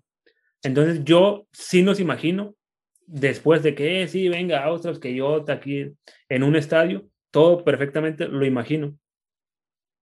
Y... De hecho, mira, el deporte que menos, bueno, el videojuego que menos me gusta es Rainbow Six. Se me hace muy aburrido de ver. O sea, pero porque no tengo tanta experiencia. O sea, seamos honestos, no tengo tanta experiencia en Rainbow Six. Entonces, se me hace muy aburrido. Pero, sin embargo, yo sigo el equipo de Chivas Esports. O sea, pero porque le voy al Guadalajara, le voy al Chivas. Sacó su equipo de Rainbow Six y digo, vamos a verlo. Sacó el equipo de Valorant, aunque a nivel de coaching y análisis, siento que tienen mucho, mucha proyección, les falta, pero, o sea, de hecho, si alguien ve esto de Chivas, contáctenme. Tengo contrato en seis meses, pero, pero sí, o pero yo lo sigo porque son de Chivas. Oye, imagínate si sacara el América, si sacara Tigres, Monterrey, sacaran sus equipos y hagan sus clásicos digitales, donde en los estadios creen aulas de donde esté el, eh, ahora sí, por ejemplo, la Gaming Office estuviera dentro del estadio y luego en el estadio pusiera las pantallas para ver los torneos. O sea, México tiene, en específico Latinoamérica, pero México tiene todo el potencial para convertirse en la capital de los esports aquí en, en Latinoamérica. Incluso mejor que Brasil. Por eso, porque somos pasionales, porque le vamos, ya tenemos el soccer, es nuestro deporte. Y Brasil no lo quiso quitar, pero México se adueñó de él. O sea, en deportes somos los más pasionales. Ahora la labor es que estos equipos que ya, ah, ya son de renombre, Tigres, Monterrey, este, Chivas, eh, América, Cruz Azul, no sé, o sea, le inviertan a esto. Chivas ya dio el primer paso, luego lo dio Tigres, o sea, a ver quién se anima. O sea, y mientras más, más, más, más escena va a haber. Sí, es que volviendo a, a Kuma, que nos repartió de sabiduría, que fue el episodio pasado, también decía eso, que falta ese sentido de pertenencia hacia un equipo, que es, ese es mi equipo y yo a la muerte con ese equipo. No me importa que era mi jugador favorito, era mi coach favorito, yo traigo la playera bien puesta porque ese es mi equipo. Y el que venga y el que se quede y el que se vaya, ese es mi equipo y yo lo voy a alentar a muerte, no sé qué. Y siento que hay muchas organizaciones que estructuralmente están muy bien, pero no crean ese sentido de pertenencia hacia, hacia su comunidad o hacia sus seguidores, que siento que lo está haciendo muy bien el EDM. Sí, pero te voy a decir por qué. Porque el EDM no individualiza a sus jugadores. O sea, ese es el problema. Individualizar a tu jugador. Es decir, al destacar a un jugador ante otro. Al hablar más de un jugador ante otro. Porque le das escena simplemente a ese jugador. Incluso aumenta el ego del mismo, del mismo jugador. Entonces tú como fan, lo que dices, ah, no es el EDM, es Beast. O sea, es ahí donde empiezas a hablar sobre jugador y no organización. Y para mí el EDM lo ha hecho también por eso, porque a cierto punto, si te fijas, habla más del coach y del community manager que de los jugadores. y es por eso que lo ha hecho. Para mí, tienen la mejor estructura de community manager, de staff, de CEO, de jugadores. El EDM tiene todo bien estructurado y lo ha demostrado. Sí, sí, sí. Es que, bueno, ya viéndolo, yo también sé un poco de marketing, viéndolo desde un lado de marketing, su, su, su presencia de marca lo han hecho muy bien. Tú, tú ves jugar a un equipo o lo sigues, sabe, o sea, refiriéndome, a, refiriéndome a LDM, sabes que es LDM porque ya tienen estructurado, como que ellos sí se pusieron y planearon, o no sé si se les dio de pura suerte, de nosotros somos así, esto es como lo representamos, así es como hablamos, así es como nos comunicamos ante nuestra gente, y lo han llevado y lo han hecho muy bien. Y yo siento que es cuestión de tiempo para que sigan creciendo todavía más. No, y, ese maldito gatito que tienen de imagen, les da todo el branding, güey. Saliendo eh, desde el punto. Relsi, no sé cómo se llama. ese, no sé, tampoco sé cómo se llame, pero es el gatito. O sea, los memes que hacen, o sea, todo esto, sabiendo desde el marketing, o sea, es el branding y tienen una identidad de marca. Y eso les ha ayudado en los esports. O sea, si tú tienes una marca, no tienes un equipo, tienes una marca las organizaciones te van a buscar porque eres una marca, no porque eres un equipo.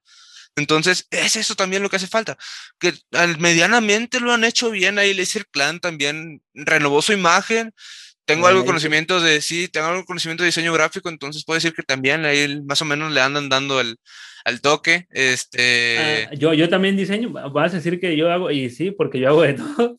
Eh, me, me, gustó el hecho de que hayan hecho laser y hayan hecho la Z como que así como que del, rayo del Bueno, no sé si lo vayan a ver, espero que no, porque yo los quiero mucho y no quiero que lo sientan como una crítica. Simplemente siento que lo hubieran dejado un poco más abstracto y no que completara la Z, sino que simplemente fuera el rayo y no lo completara tanto. Me hubiera gustado más así. Sí, mira, y, y espero, y Payo no vea esto porque tengo buena relación con ella, pero, pero Laser sí, para mí, o sea, el cambio de imagen que hizo no fue un cambio de imagen, o sea, tiene buena inspiración, o sea, sí, sí entiendo el término que quieres ser minimalista y que quieres tener una identidad y que el rayo sea la energía y el power, o sea, pero creo que hay mejores formas de lograrlo. O sea, incluso, o sea, lo vemos en todos los, en todos los, este, en los equipos de esports, incluso de LOL, más de LOL que de, de Valorant. Todos son los mismos. Pero, por ejemplo, Estral, el águila. Furious, la calavera. LDM, el gatito. O sea, incluso vete a Europa. Eh, Heretics, el, el fantasmita este. G2, el samurai. Todos tienen un personaje. Y que tu personaje sea un rayo. es como que. Ah, bueno. No, no lo había pensado.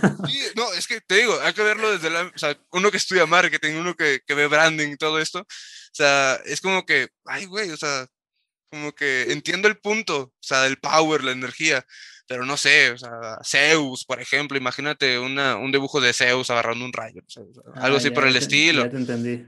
Sí, sí, o sea, le da de crear una imagen. Yo, yo digo que lo quisieron hacer minimalista, así como tú dices, porque tampoco soy fan. Yo, en algún punto, tenemos pensado crear nuestra propia organización. Lo íbamos a hacer más rápido, que lo, o sea, en nuestros planes estaba hacerla más rápido, porque, este, o sea, cuando creas un producto tienes que solucionar un problema. Y nosotros sabíamos el problema que tenían los gamers y sabemos qué, qué problemas eran porque contactamos con ellos y era muy fácil contactar con ellos y que nos dijeran, ah, ¿sabes qué? Tengo este problema, este otro problema, este otro problema. Y con los equipos no conocíamos a nadie. Entonces dijimos, la forma más fácil es crear nuestra propia organización, ver a qué problemas nos enfrentamos y solucionarlos con la plataforma.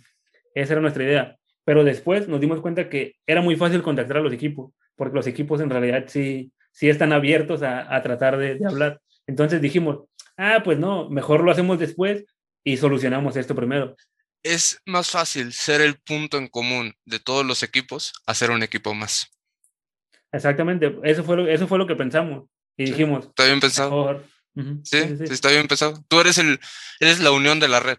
O sea, todos uh -huh. tienen su marca, todos tienen su organización y todo, pero tú no dependes de ninguna. Uh -huh. O sea, tú puedes hablar con LDM, puedes hablar con Austras, puedes hablar con Estrats, y no hay problema, porque tú no representas ninguna organización. Tú eres un punto medio. Ajá, también pensamos en eso, que dijimos, tal vez si hacemos una organización, va a empezar a crear fricción con las otras organizaciones, le va a decir, no, tú tienes preferencia con la otra porque es tuya. Exacto, sí. Entonces dijimos, no, mejor vamos a evitarnos de problemas y vamos a hacerlo así. Sí, que igual la, la, gente se abrió, o sea, siento que son mucho más buena onda la gente del staff y de los equipos que los mismos jugadores. Mm. Los jugadores tienden a, ser, tienden a cerrarse un poco más. No sé si... Bueno, no será, será porque yo me pongo, por ejemplo, en sus zapatos. O sea, como jugador, o sea, siempre te van a estar cuestionando de cómo jugaste, cuál fue tu desempeño, o sea, por qué hiciste esto, por qué no hiciste lo otro. Y como staff, pues mira, o sea, resultados van y vienen. Si jugué mal, jugué mal. Lo voy a solucionar, porque de eso es mi trabajo, solucionar los errores. Entonces, este, como staff, creo que tenemos menos presión que como un jugador. Quien se lleva la presión, toda la presión, es el punto inicial, es el jugador. El jugador es el que está dentro de la cancha. Y yo siempre lo he dicho con, con mis jugadoras y con los chicos que coaché algún tiempo. O sea, el jugador es el que rinde desempeño. Yo como coach te puedo decir, haz esto, haz el otro. Pero quien lo hace y quien sabe realmente lo difícil o lo fácil que puede ser, eres tú. Porque yo no estoy ahí eres tú el que está ahí. Entonces yo creo que por eso el player se siente un poquito más como reservado a dar su punto de vista.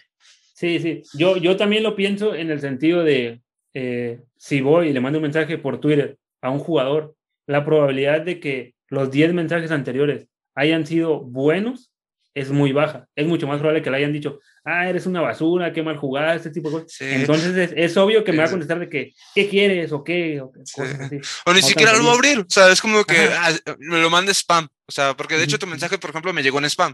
Nada más que como siempre plural me contactan eh, para entrevista o para eh, hacer un patrocinio o algo. Bueno, no patrocinio, pero sí hablar sobre algo. Eh, bueno, o sea, yo siempre reviso el, el spam.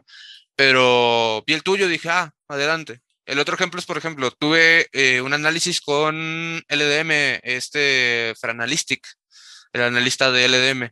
Eh, tuve también ahí una charla con él, lo mismo, o sea, me llegan por spam. Entonces, como player, imagínate ver tu spam, da miedo, güey, da miedo. Sí, sí. o sea, sí, sí, es como que ni para qué entro, o sea, no, mejor no. Sí, sí, sí, igual las marcas y las organizaciones, a pesar de que les llega un mensaje feo, como que ya saben cómo contestar ellos, ya tienen su protocolo establecido de... Okay, ah, aparte, si me dices... aparte, tienes un trabajador que se encarga de eso, o sea, tienes un sí, community manager, o sea, uh -huh. tienes un community manager que a él no le pesa leer que tu equipo perdió, o sea, es como que, pues es mi chamba, güey, eso me dedico. Sí, sí, exactamente. O sea, que, volviendo a LDM, qué buen community manager, no sé quién sea, pero lo hace muy bien. Mis mi respetos, respeto, la verdad. Sí, mis respetos. Que también íbamos a traer a, a, a uno de los CEOs de, de, LDM, a Ezio. Igual, sí. le, le, mandé mensaje de que, hey, ¿quieres venir? No, que Simón, sí voy, todo ese. Me dijo, no, ¿qué tal día? Llega ese día, le mando un mensaje, hey, ¿que estás listo? No, que ando en Cancún, que no sé qué, y así como que no, esto va. No, no, es, no, es, por quemar a los CEOs, güey, pero siempre se la pasan de vacaciones.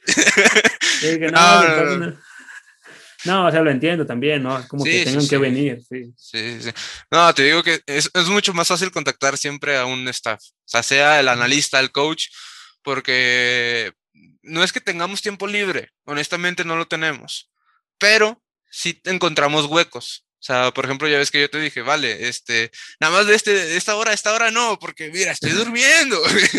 o sea, me, me, duermo a las, a las 3 de la mañana, o sea, eh, necesito dormir. O sea, pero sí encontramos un, un hueco en nuestro horario, porque o sea, en vez de ver una bot, en vez de estar viendo o analizando algo, vale, es una horita, dos horas que te puedes posponer y puedes regalarlo. Y aparte, como coach, como analista, tienes poca exposición. O sea, el player siempre se lleva el nombre. Entonces uh. también buscamos eh, dónde dar nuestro nombre, dónde dar de qué hablar. y por eso es que el staff siempre va a contactar primero. Justo ese, diste en el clavo, creo que ese es el punto específico que es que el staff, la empresa, la marca, se preocupa más por la exposición. Ellos dicen, ¿sabes qué? Yo me presto para lo que sea que tenga que ver exposición, con exposición, yo me presto. El jugador como que siempre va a su bola, siempre está como que en su pedo de que yo jugar, yo entrenar, yo lo que quiero. Y siento que es un error. Siento que tienen que empezar a preocuparse un poco más por su marca, que ya lo hemos hablado aquí también. Tienen que empezar a cuidar su marca personal, Exacto. a crear contenido. Exacto. Y de hecho, yo se lo hice saber a una jugadora que, Calita, ella empezó a streamear y empezó a crear contenido y a ir con otros eh, players y a jugar en stream y todo esto. Y me dice, ¿hay algún problema con eso? Le digo, no. Le digo, para mí existen dos jugadores, como Messi y como Cristiano. O sea, Messi en qué gasta su tiempo y su dinero, en su familia, en sus viajes, haciendo lo que él quiere hacer. O sea, y Cristiano, ¿cuántas marcas tiene ese güey? O sea, perfume, ropa interior, este, hizo colaboración con Nike, o sea, con Adidas también, creo que por ahí sacó algo. Este, pero ese, ese chavo, o sea, gasta su dinero en sus marcas, este chavo gasta su tiempo en crear una marca personal que es R7 y Messi no. Messi con su familia. No quiere decir que Messi juega peor que Cristiano, ni que Cristiano juega mejor que Messi. Ambos juegan buenísimo, pero simplemente uno decidió hacer una marca y el otro decidió pasarla con la familia. Así es con lo mismo con los players. Si quieres hacer una marca, hazla, te va a ir bien. Si no, no hay ningún problema. Tú tienes su exposición, que es tu juego. Pero el staff no es lo mismo. El staff no va a jugar. O sea, cuando están casteando, muy rara vez mencionan el nombre del coach. O sea, el staff está obligado a, dar de qué hablar por sus propios méritos, a crear una marca. O sea, es por eso que incluso utilizamos nicknames, no utilizamos nuestro nombre. Es más fácil recordar Aro que Abraham. O sea, Abraham existen miles, Aro pocos. Sí, es, es, mucho más identificable. Es tu marca, al final es tu marca. Sí, sí, sí, al final es una marca.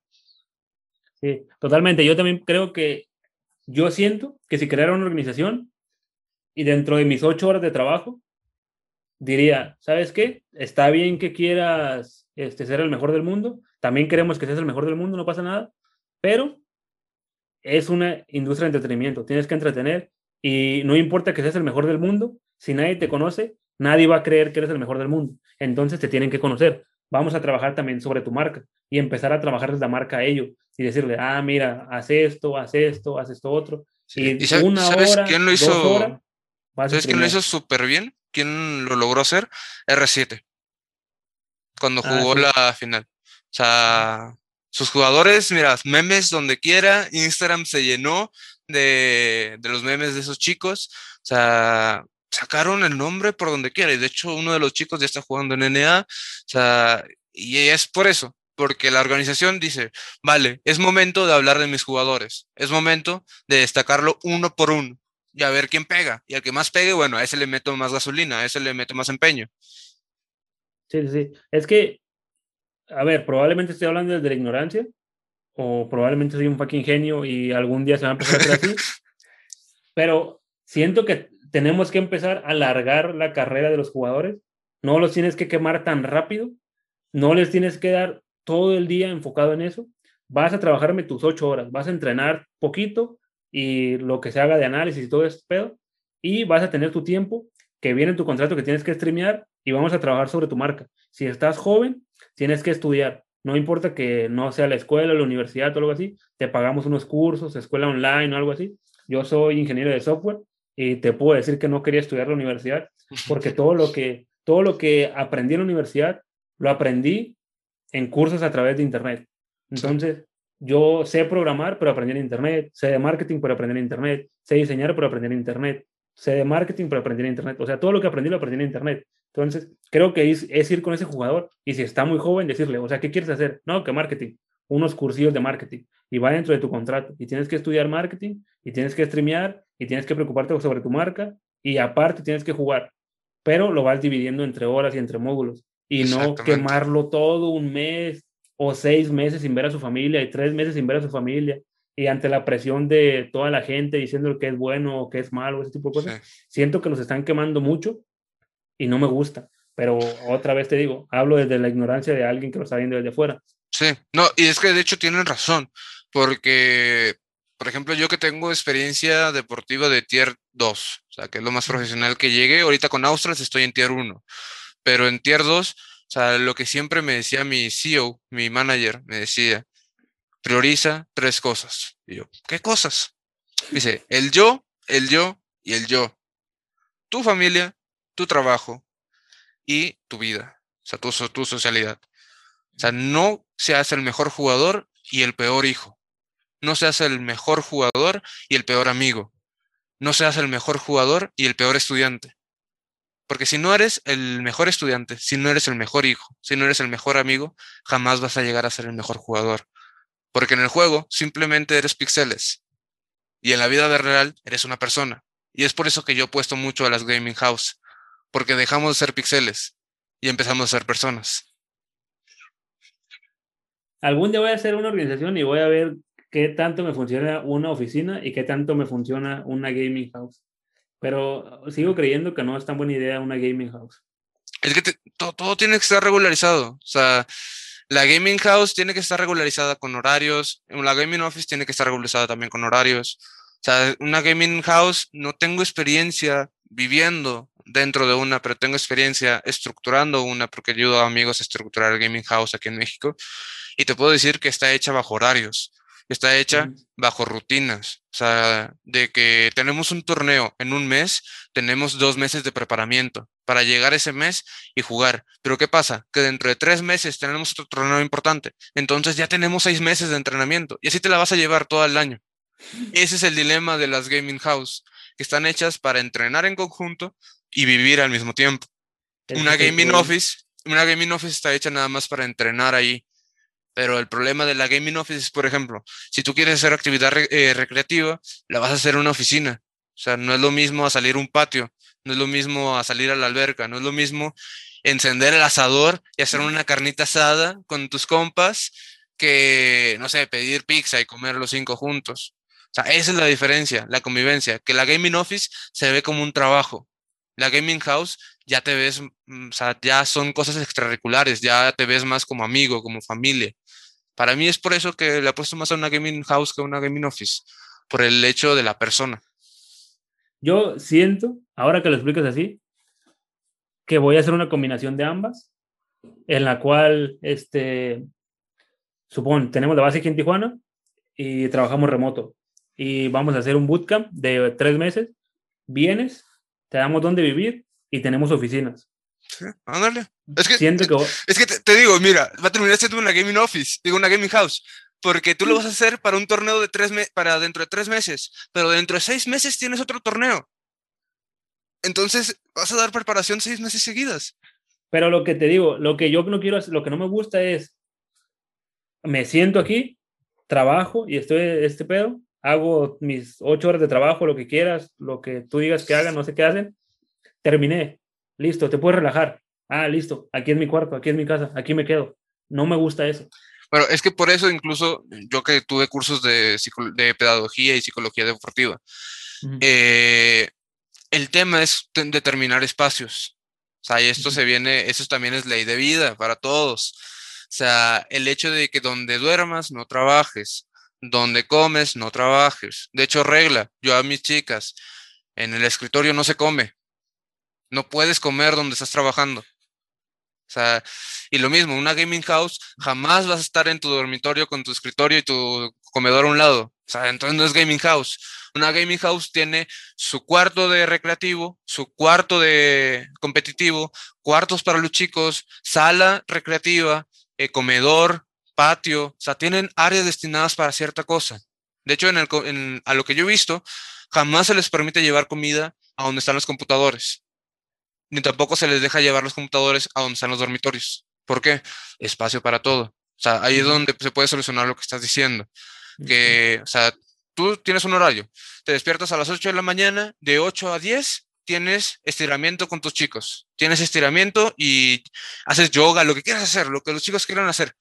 Pero van y hacen algo donde ellos se relajen, donde estén bien y empiecen su día mentalmente bien. Después tienes un pequeño break para almorzar. Si quieres comer aquí, puedes comer aquí. ¿Quieres comer con tu familia? Agarra el carro y ve con tu familia, güey. O sea, pero tienes que regresar aquí a las 2 de la tarde, porque a las 2 de la tarde tenemos sesión con el psicólogo. Entonces, de 2 a 4 estás aquí. Tienes otro break, porque de 4 a 6 tenemos libre para comida. ¿Quieres ir con tu familia? Ve con tu familia. ¿Quieres comer aquí? Te puedes quedar a comer aquí. Ahora, de 6 en adelante tienes entrenamiento. Y si te quieres quedar a dormir aquí, te puedes quedar a dormir. Si te quieres ir a dormir con tu familia, ve con tu familia. Pero a las 7 de la mañana regresas porque tenemos estiramiento grupal. Eso es una gaming house. No te obligo a quedarte, pero sí te doy las herramientas para que te quedes. No, no creo que la haga, no, no la compro. no, te logro convencer, No no, no, no, la, no la compro y te voy a decir por qué. Eh, creo que el problema es que eh, las actividades recreativas, ellos tratan de hacer que sean amigos, que se lleven bien, que haya esta cohesión. Eh, pero creo que las actividades recreativas las tienes que dejar al aire libre. Por ejemplo, lo que sí te digo que sí haría. Imagínate un hotel, le rento un cuarto a cada uno de mis jugadores y tenemos nuestras oficinas. Ahí están nuestras oficinas. Vamos a las oficinas y en las oficinas tenemos herramientas para el análisis, para este, lo que hagan. La neta no sé qué hacen, análisis, juegan, este, streamean. Lo que tengan que hacer. a todo lo que hagan. Pero dejo todas las actividades de estiramiento, recreativo, todo ese tipo de cosas. El psicólogo no, el psicólogo sí lo tendría de a huevo ahí y tendrían que ir al psicólogo de a huevo siempre. Todo ese tipo de cosas que hagan lo que quieran afuera. Si te quieres ir al hotel donde yo ya te pagué tu cuarto, vete al hotel donde yo te pagué tu cuarto. Si quieres te pago el gimnasio, vete al gimnasio. Sí, tal, cual es un bootcamp. O sea, el hecho de que tú le exiges a tus jugadores un horario exclusivo para estar dentro de la oficina. O sea, un bootcamp al fin y al cabo es una oficina. La diferencia entre la gaming office y el bootcamp es que el bootcamp no es permanente. La gaming office sí. O sea, la gaming pues office es, es permanente. haría un, boot, haría, haría un bootcamp permanente, es lo que yo haría es una gaming office. O sea, Entonces, como la gaming office. Sí, sí, sí. O sea, crearías tu gaming office. O sea, donde los chicos y el staff puedan ir y trabajar ahí. Pero tú, o sea, tampoco es que les digas que no se queden a dormir. O sea, porque he visto jugadores que se quedan a dormir en el sofá o en las sillas. este, pero, o sea, sí de que tengan la disposición. O sea, tampoco vas a tener cuartos pero sí vas a tener un espacio también recreativo, porque la Gaming Office son, son oficinas. Es como, no sé si, has ido a las oficinas de cualquier industria, o sea, o maquiladora o empresa. O sea, están las oficinas y luego hay un comedorcito, este, o hay una salita. O sea, es por esto. Hablamos de psicología, hablamos de pedagogía y es necesario de que donde tú trabajes exista algún lugar recreativo. Entonces. Sí, es que están haciendo Google, es lo que quieren hacer, quieren hacer Google. Sí. Ándale, sí. ahí, hasta incluso yo te compro la idea. Si me dices, eh, voy a hacer una gaming office estilo Google, adelante, güey. Es, lo que quieren hacer. Quieren hacer un lugar de trabajo que sea cool y que sea tan cool que se quieran quedar siempre ahí. Sí, sí, sí. Furious creo que es el primero que va a hacer la gaming office en México, en Ciudad de México. ¿Sí? Sí, creo que ya andan instalando todo. Si no mal vi, si no es en Buenos Aires, creo que es en Ciudad de México. El LDM, según tiene, bueno, no sé si Gaming Office, pero tiene Gaming House, ¿no? Desconozco. Creo que sí. bueno, miré, miré hace poquito porque sí lo sigo, los empecé a seguir mucho ya que mensaje que le mando a la persona me contesta y me dice, sí, claro que voy. Creo que son, no sé, de ocho episodios que llevamos, ellos han sido como cinco de ellos. Entonces, yo los quiero mucho y nos llevamos muy bien, aunque creo que ni me conocen, pero, pero está muy chido. E-, es, la típica, ¿no? Es mi novia, pero ella no lo sabe. Ándale, exactamente. Sí, sí, sí. O, o, o Laser, yo apoyo a Laser de corazón porque tienen base en Tijuana y yo soy de Tijuana y aquí nací. Y yo digo Laser desde la cuna y no saben que existo, estoy seguro. pero mira, ellos, ellos, e-, eres fan, eres fan fiel de Laser. Sí, yo, yo soy fan fiel de, de, Laser. Que, que, me dolió poquito cuando se fue Fallo, pero, pero aquí seguimos. Bueno, fue, pieza vital para Laser, pero mira, Payo decía que se iba y no regresaba y mira, regresó más fuerte, creando ahí varias organizaciones. Yo, yo, aquí lo hablamos cuando reciente fue, porque se dio la noticia de que se fue, y yo dije, en mi experiencia, cuando un puesto directivo se va de una organización, una empresa, se va por tres cosas. Se va porque hubo un problema muy fuerte y dice, no, ¿sabes qué? Hasta aquí porque tú quieres ir a la izquierda, yo quiero a la derecha, mejor aquí la dejamos. se va porque ya hizo un montón de dinero y se va a retirar y se va a tomar unas buenas vacaciones, o se va porque va a crear su propio proyecto o va a un proyecto interesante o algo que le gustó. Al final pasó lo tercero porque se fue a, a Cabe. Sí, sí. Sí, bueno, se va a Cabe, pero luego sale Kerry Rose. Este, sí, yo, de hecho yo le dije a Payo, este, que si yo no estuviera... No, no, es que yo, yo, tengo contrato, tengo un contrato de un año. Entonces, este, eh, sí, pero sí le dije, mira, si yo no hubiera firmado con Australs, te aseguro que te estuviera pidiendo contratación para tus chicas. Porque es como que, güey, estoy coachando en Chile, estoy coachando a más de 7000 kilómetros. O sea, imagínate coachar a, un equipo mexicano. O sea, es, es diferente. Y luego la diferencia horaria, ¿no? No se ve mucho eso, pero la diferencia bueno, a mí me conviene. Porque ¿Sí? a mí me conviene. Son tres horas de diferencia. Mi entrenamiento es de 19 a 23 en hora Chile, hora mexicana de 4 a 8. Ah, es que, estás en, es que, estás en, en, Zacatecas, ¿no? ¿Dices que estás? Sí, yo estoy en el centro. O sea, ah, Sí, porque tú tienes la hora de Estados Unidos. Sí, yo, tengo, hora de Los Ángeles. Eh, y yo tengo hora de Guadalajara. Sí, o sea, tenemos, bueno, se supone que normalmente tenemos dos horas de diferencia entre tu horario y mi horario, pero ahora solo hay una porque nosotros ya cambiamos el horario y ustedes no. Apenas no, sí. En, en un par de meses, un mes creo, hacemos cambio de horario y ya son dos, dos horas. Sí, sí, sí. Que para Chile ya no son tres horas, son dos. O sea, es ahí donde me, me manejo con muchos horarios. O sea, llegan a un punto en que digo, ah, cabrón, ya, ¿qué hora yo, es? Yo también, yo también cuando, bueno, de hecho íbamos a, entrevistar en el podcast también a Boax, que es caster de, de Valorant. Mis respetos, Bouch, eh, para Boax. Buenísimo. Eh. Y también pasó lo mismo, habíamos quedado que sí, que así iba a ser y todo eso. Para cuadrar las horas de, la diferencia horaria de que ella está en Chile y nosotros aquí en horario de Estados Unidos, esto, o sea, fue difícil porque ella me decía, no, que puedo a las 8 de la mañana eran como las 6, 5 de la mañana. Y así como que no manches, esa hora me voy durmiendo. Eh. Entonces, entonces sí estaba medio difícil. Se iba a lograr y al final, o sea, ella tuvo un problema, no se pudo, y después me dijo, no, que estoy muy ocupada. Como siempre, pues gente muy ocupada en la industria. Sí, no, te digo, y más por ese proyectito que viene, de la Guild Power. O sea, se viene para LAN, se viene para LAS. Eh, según hasta donde yo sé, no sé si está permitido decirlo, pero Boax, eh, Blue, eh, Payo, RKT, entre otros chicos, andan este, haciendo ese proyectito que ya se viene dentro de un mes. Entonces, hay mucho trabajo. O sea, imagínate estar trabajando de la par con Riot y que te estén manejando ahí las ideas y que Riot te esté dando el, el pouching. O sea, sí, sí está un poquito pesadito. Sí, sí, sí. De, de hecho, no sé qué están haciendo. No sé qué, la verdad, no, no, no, no sé qué. Sé que o sea, sé más o menos cómo se llama, el GGTech, no sé qué, algo así se llama. Eh, el GTech. Eh, algo así, no sé qué es, no sé qué vayan a hacer, pero eh, estoy en el mundo de las startups, estoy en el mundo de, o sea, desarrollo de software, programa desde los 15, y muchísimos amigos y muchos compañeros me empezaron a decir, hey, me está, están buscando desarrolladores de software en esta industria o algo así. Como que, está, como que empezaron a contratar programadores y me dijeron que yo que empecé esto en la industria de los esports, que, que si sabía qué era o que si sí me recomendaban que se fueran o algo así. Yo les dije que no sabía qué era, pero que más o menos ubicaba a la gente, que si se querían ir, que, o sea, que la gente se miraba que trabajaba bien, que era un proyecto serio. Sí, sí. Que sí, sí me enteré de eso, pero no sé qué sea. Eh, sí, yo creo que más que nada para los, para, ya cuando estén dentro del partido. O sea, por, por ejemplo, para, viste el partido de Crew contra Australs, ¿no? Sí, sí, sí. ¿Viste el overlay? Sí, sí, viste el overlay, donde te marca la vida y todo, el, donde ah, están los, a un lado. Sí, sí. Todo eso no es oficial. O sea, todo eso lo crea la empresa que está transmitiendo el partido. Los y para hacer, banners, ¿no?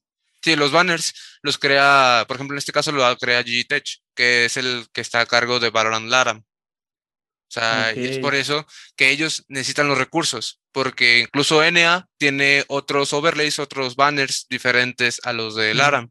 Europa también, es por eso, porque cada, cada región tiene una empresa que está encargada de la transmisión.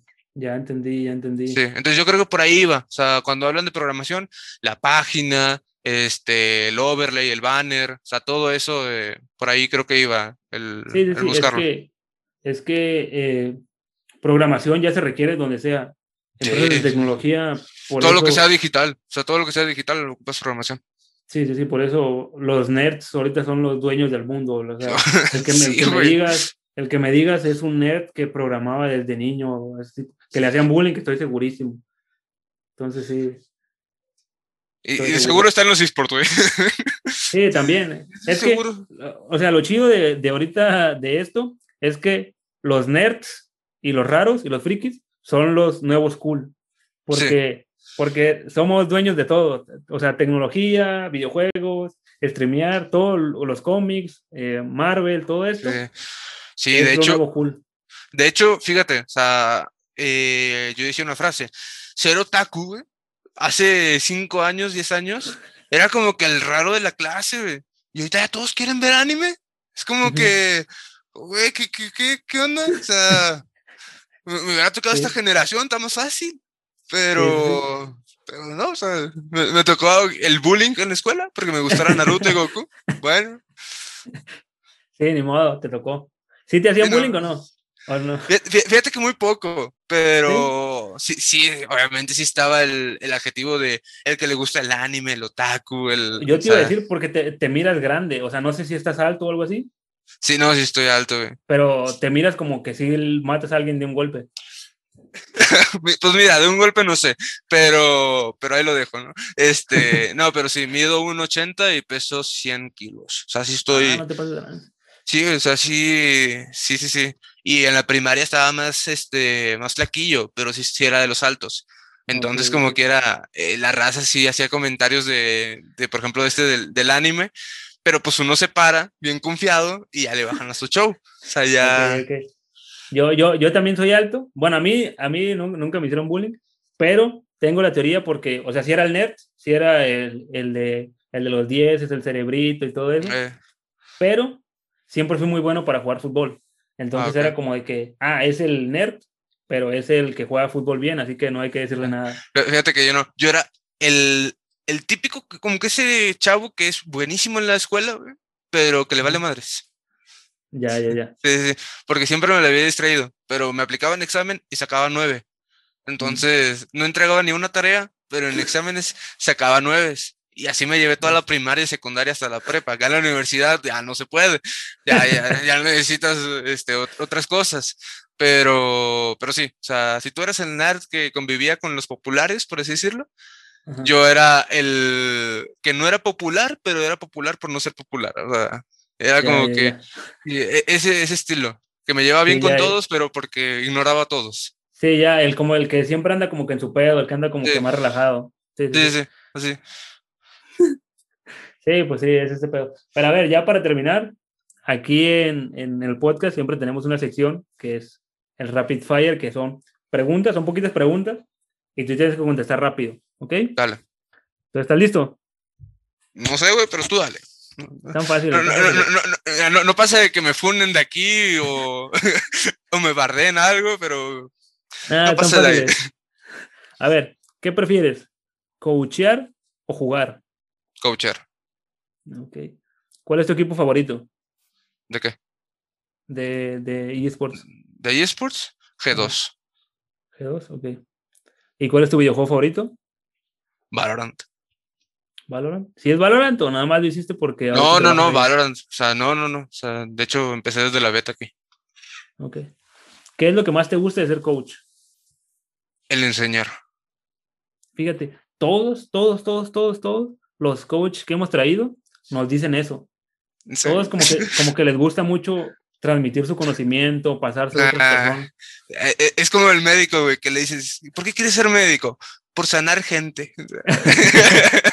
a, lo mejor es, a, lo mejor es, mentira y todo, todo. Sí, no, no, es que tenemos un grupo de WhatsApp, güey, que nos dicen, ah, ¿Por qué eres coach? Todos, no, por enseñar, por enseñar, sí, sí, sí.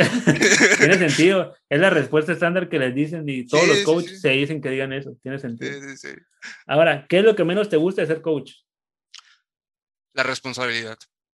¿No te gusta la responsabilidad? No me gusta de que ganes o pierdas, tú eres la cabeza del equipo. O sea, me gusta, me gusta, ah, pero no me gusta. O sea, al final y al cabo, el coach es el responsable de la escuadra. O sea, pase lo que pase con cada una, tú eres el papá de los pollitos. Entonces, este, eso es lo complicado. Como manager, bueno, o sea, tú estás controlando. Como analista, tú no tienes nada que ver. Como player, eres el jugador. Pero como coach, eres la cabeza. Sí, lo, entiendo porque supongo yo soy el CEO de Vicor y si pasa algo malo, aunque yo no lo haya hecho, es mi responsabilidad porque soy la cabeza de la empresa. Tiene todo el sentido. Ahora, si pudieras cambiar algo de la industria, ¿qué sería? El dinero. Que hubiera mayor inversión. ¿Crees que hubiera mayor? Fíjate, yo creo que ibas a decir algo como de que, que se quitara el machismo o algo así. Es que se quita con el dinero, güey. a, ver, invierte en la escena femenina, güey. Invierte en la escena femenina. Haz que crezca, que sean buenas, que se comparen con uno y se quita el machismo. Tiene sentido porque es cierto eso que dices porque todo se quita con el dinero.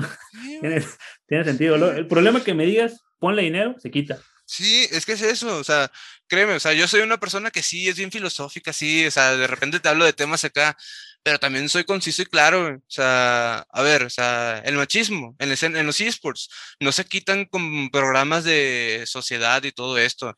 ¿Cómo se va a quitar? Hasta que le inviertas a la escena femenina y hasta que crees torneos y cuando las chicas estén preparadas y se compitan con un equipo de, de hombres y sacan el partido. Ahí se quita el machismo. Y ni siquiera se va a quitar, nada más se va a reducir, porque eso es, una, es algo que jamás se va a erradicar. O sea, puede pasar el tiempo y jamás se va a erradicar, pero sí lo podemos disminuir. Y solamente lo vamos a hacer creciendo la escena. Yo digo que sí se va a quitar, tristemente no tan rápido, pero creo que sí tiene que llegar, eh, la eh, prueba el, tiene... El 100%. Yo digo que sí. Bueno, me gustaría vivir en esa utopía. Mm, no creo que tú ni yo lo llegamos a ver. sí, sí, sí. Me gustaría pensar, espero. Aunque ya me hiciste dudar, pero, pero bueno. Sí, sí, sí comparto la idea de que. No, tú, tú vives en utopía, no, no hay pedo. sí, es que, es que me, puse a, me, puse a, pensar en todos los problemas, todo lo que tenemos que hacer y dije, y creo que no se puede. Sí, es que es el dinero, güey.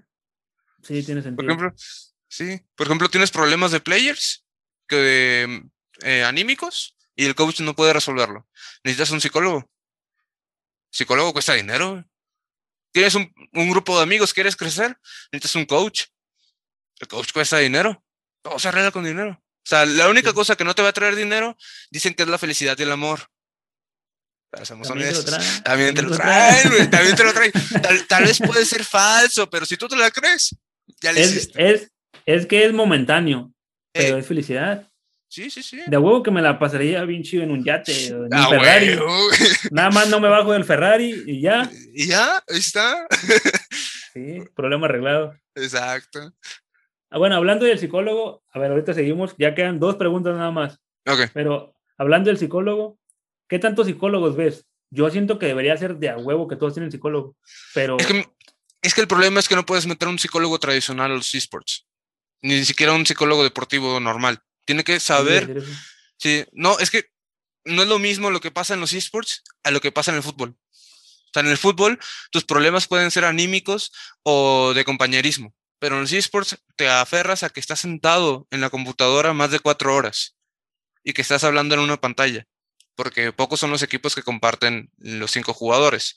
Entonces necesitas a un psicólogo que comprenda la situación y que comprenda lo que es estar frente a una computadora más de cuatro horas jugando. Sea, y cuando encuentres al psicólogo indicado, lo agarras. Yo conozco solamente dos psicólogos deportivos especializados en esports y conozco un psicólogo deportivo eh, que funcionó para Mineros de Zacatecas, para aquí, para, para el equipo de fútbol local. Y te puedo decir que la diferencia de opinión es grande. Más aparte, tengo amigos psicólogos que estudiaron psicología y son tres opiniones distintas cuando les presentas un problema. Porque uno lo ve como gamer, otro lo ve como, como deportista y otro lo ve como persona. Y son tres posturas distintas. Ya, ya, ya. Pues va a tocar lo mismo de, de estudiar y profesionalizarse en ese ámbito porque...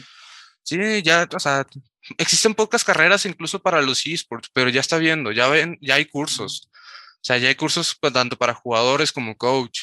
Yo me metí un curso de coach, o sea, y te enseñan muy buenas cosas, o sea, sí te enseñan cosas. Tal vez algunas ya las sabías por experiencia, pero no está de más que te las recalquen y que te digan, vale, esto funciona y te lo digo por experiencia. Sí, o sea, el saber que está bien, ya con eso. Sí, sí, o sea, que te digan, ah, mira esto que ya sabías, está bien, está con eso. exactamente. Bueno, seguimos con las otras últimas dos preguntas. Dale. ¿Cuál es tu pasatiempo favorito fuera de los videojuegos? Diseñar y marketing. Sea, y marketing? Sí, bueno, es que estudio marketing y sí, bueno, creo. Tengo, mi, familia tiene un negocio, este, y ahí les ayudo con el marketing, con toda la difusión de información.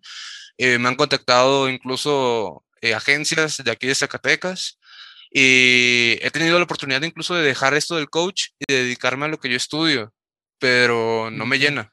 O sea, pienso mejor terminar mi carrera de marketing y llegar con una organización y decirle, hey, tengo experiencia de coach y soy mercadólogo, ¿me contratas?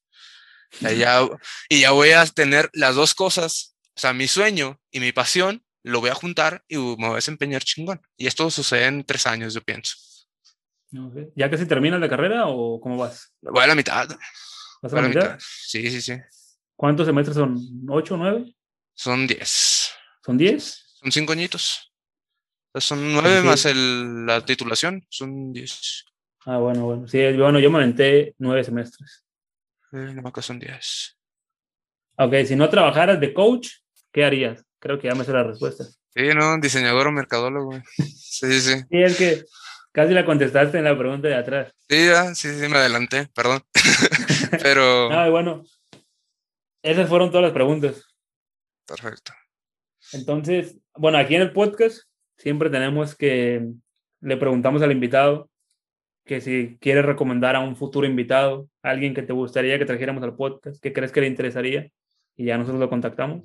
Eh, fíjate que te, te, voy a, tú me invitaste aquí como coach masculino de Australs, aunque lo que hiciste para caro, pero lo hiciste así, este, te resulté ser el analista y el coach femenino, ahí te llegué con sorpresa, pero te, paso, te paso con contacto con Niar, que es el coach masculino.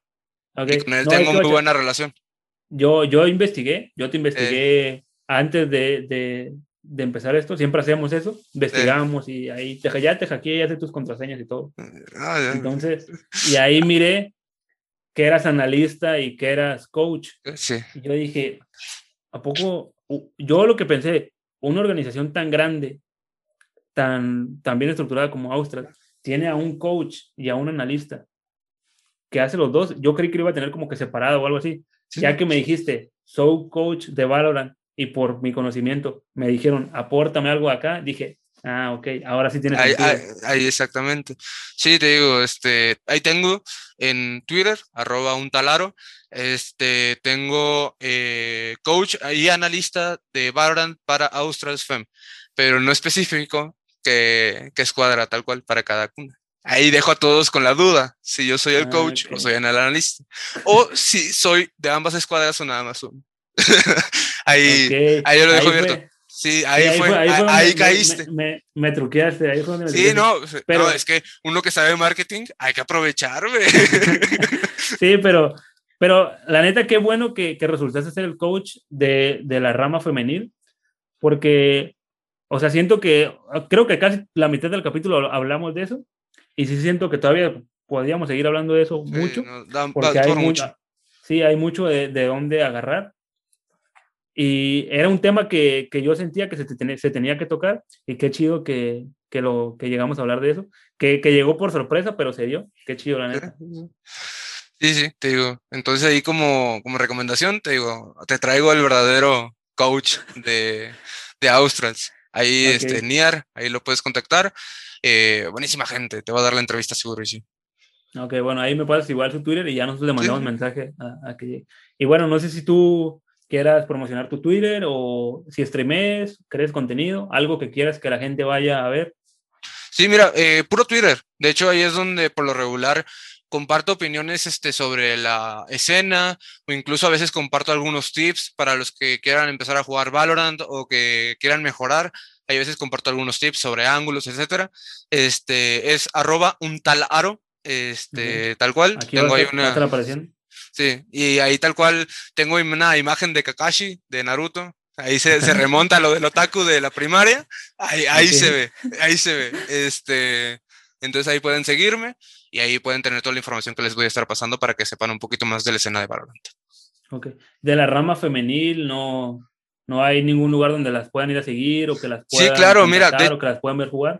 Sí, de hecho, creo que tengo un tweet fijado, si no, hoy mismo lo fijo, donde está el ROF eh, oficial de las chicas. Ahí pueden sí. seguir a las chicas una por una. Eh, la verdad, no me acuerdo de los cinco Twitters tan difíciles, o tienen nombres medio raros, pero, pero sí, este, sí hay, este, si no te los paso por privado y, y los colocas ahí a un ladito, uh -huh. este, y ahí los pones para, también para que las sigan. Eh, comentario, para todas las chicas o chicos que tengan novias, amigas que quieran incursionar en la escena competitiva femenina, háganlo. Está por crecer. Es, están en el génesis de todo este ambiente competitivo. No tengan miedo. Van a empezar y van a ser malos, van a ser malas. Sí, van a, honestamente, lo van a hacer. O sea, van a empezar a jugar un, un entrenamiento sin coach y van a perder. Pero si nadie pierde, nadie aprende. Y el que gana, nadie lo logra. Es más fácil aprender de lo perdido que aprender de lo ganado. Así que sin miedo y compitan, porque se viene grande esto. Ok, bueno, ahí está el consejo para las chicas, para que ya se vayan y, y empiecen a competir un poco más, que se enfoquen, que ya ven que sí hay futuro para el profesional. Entonces, qué chido. Futuro.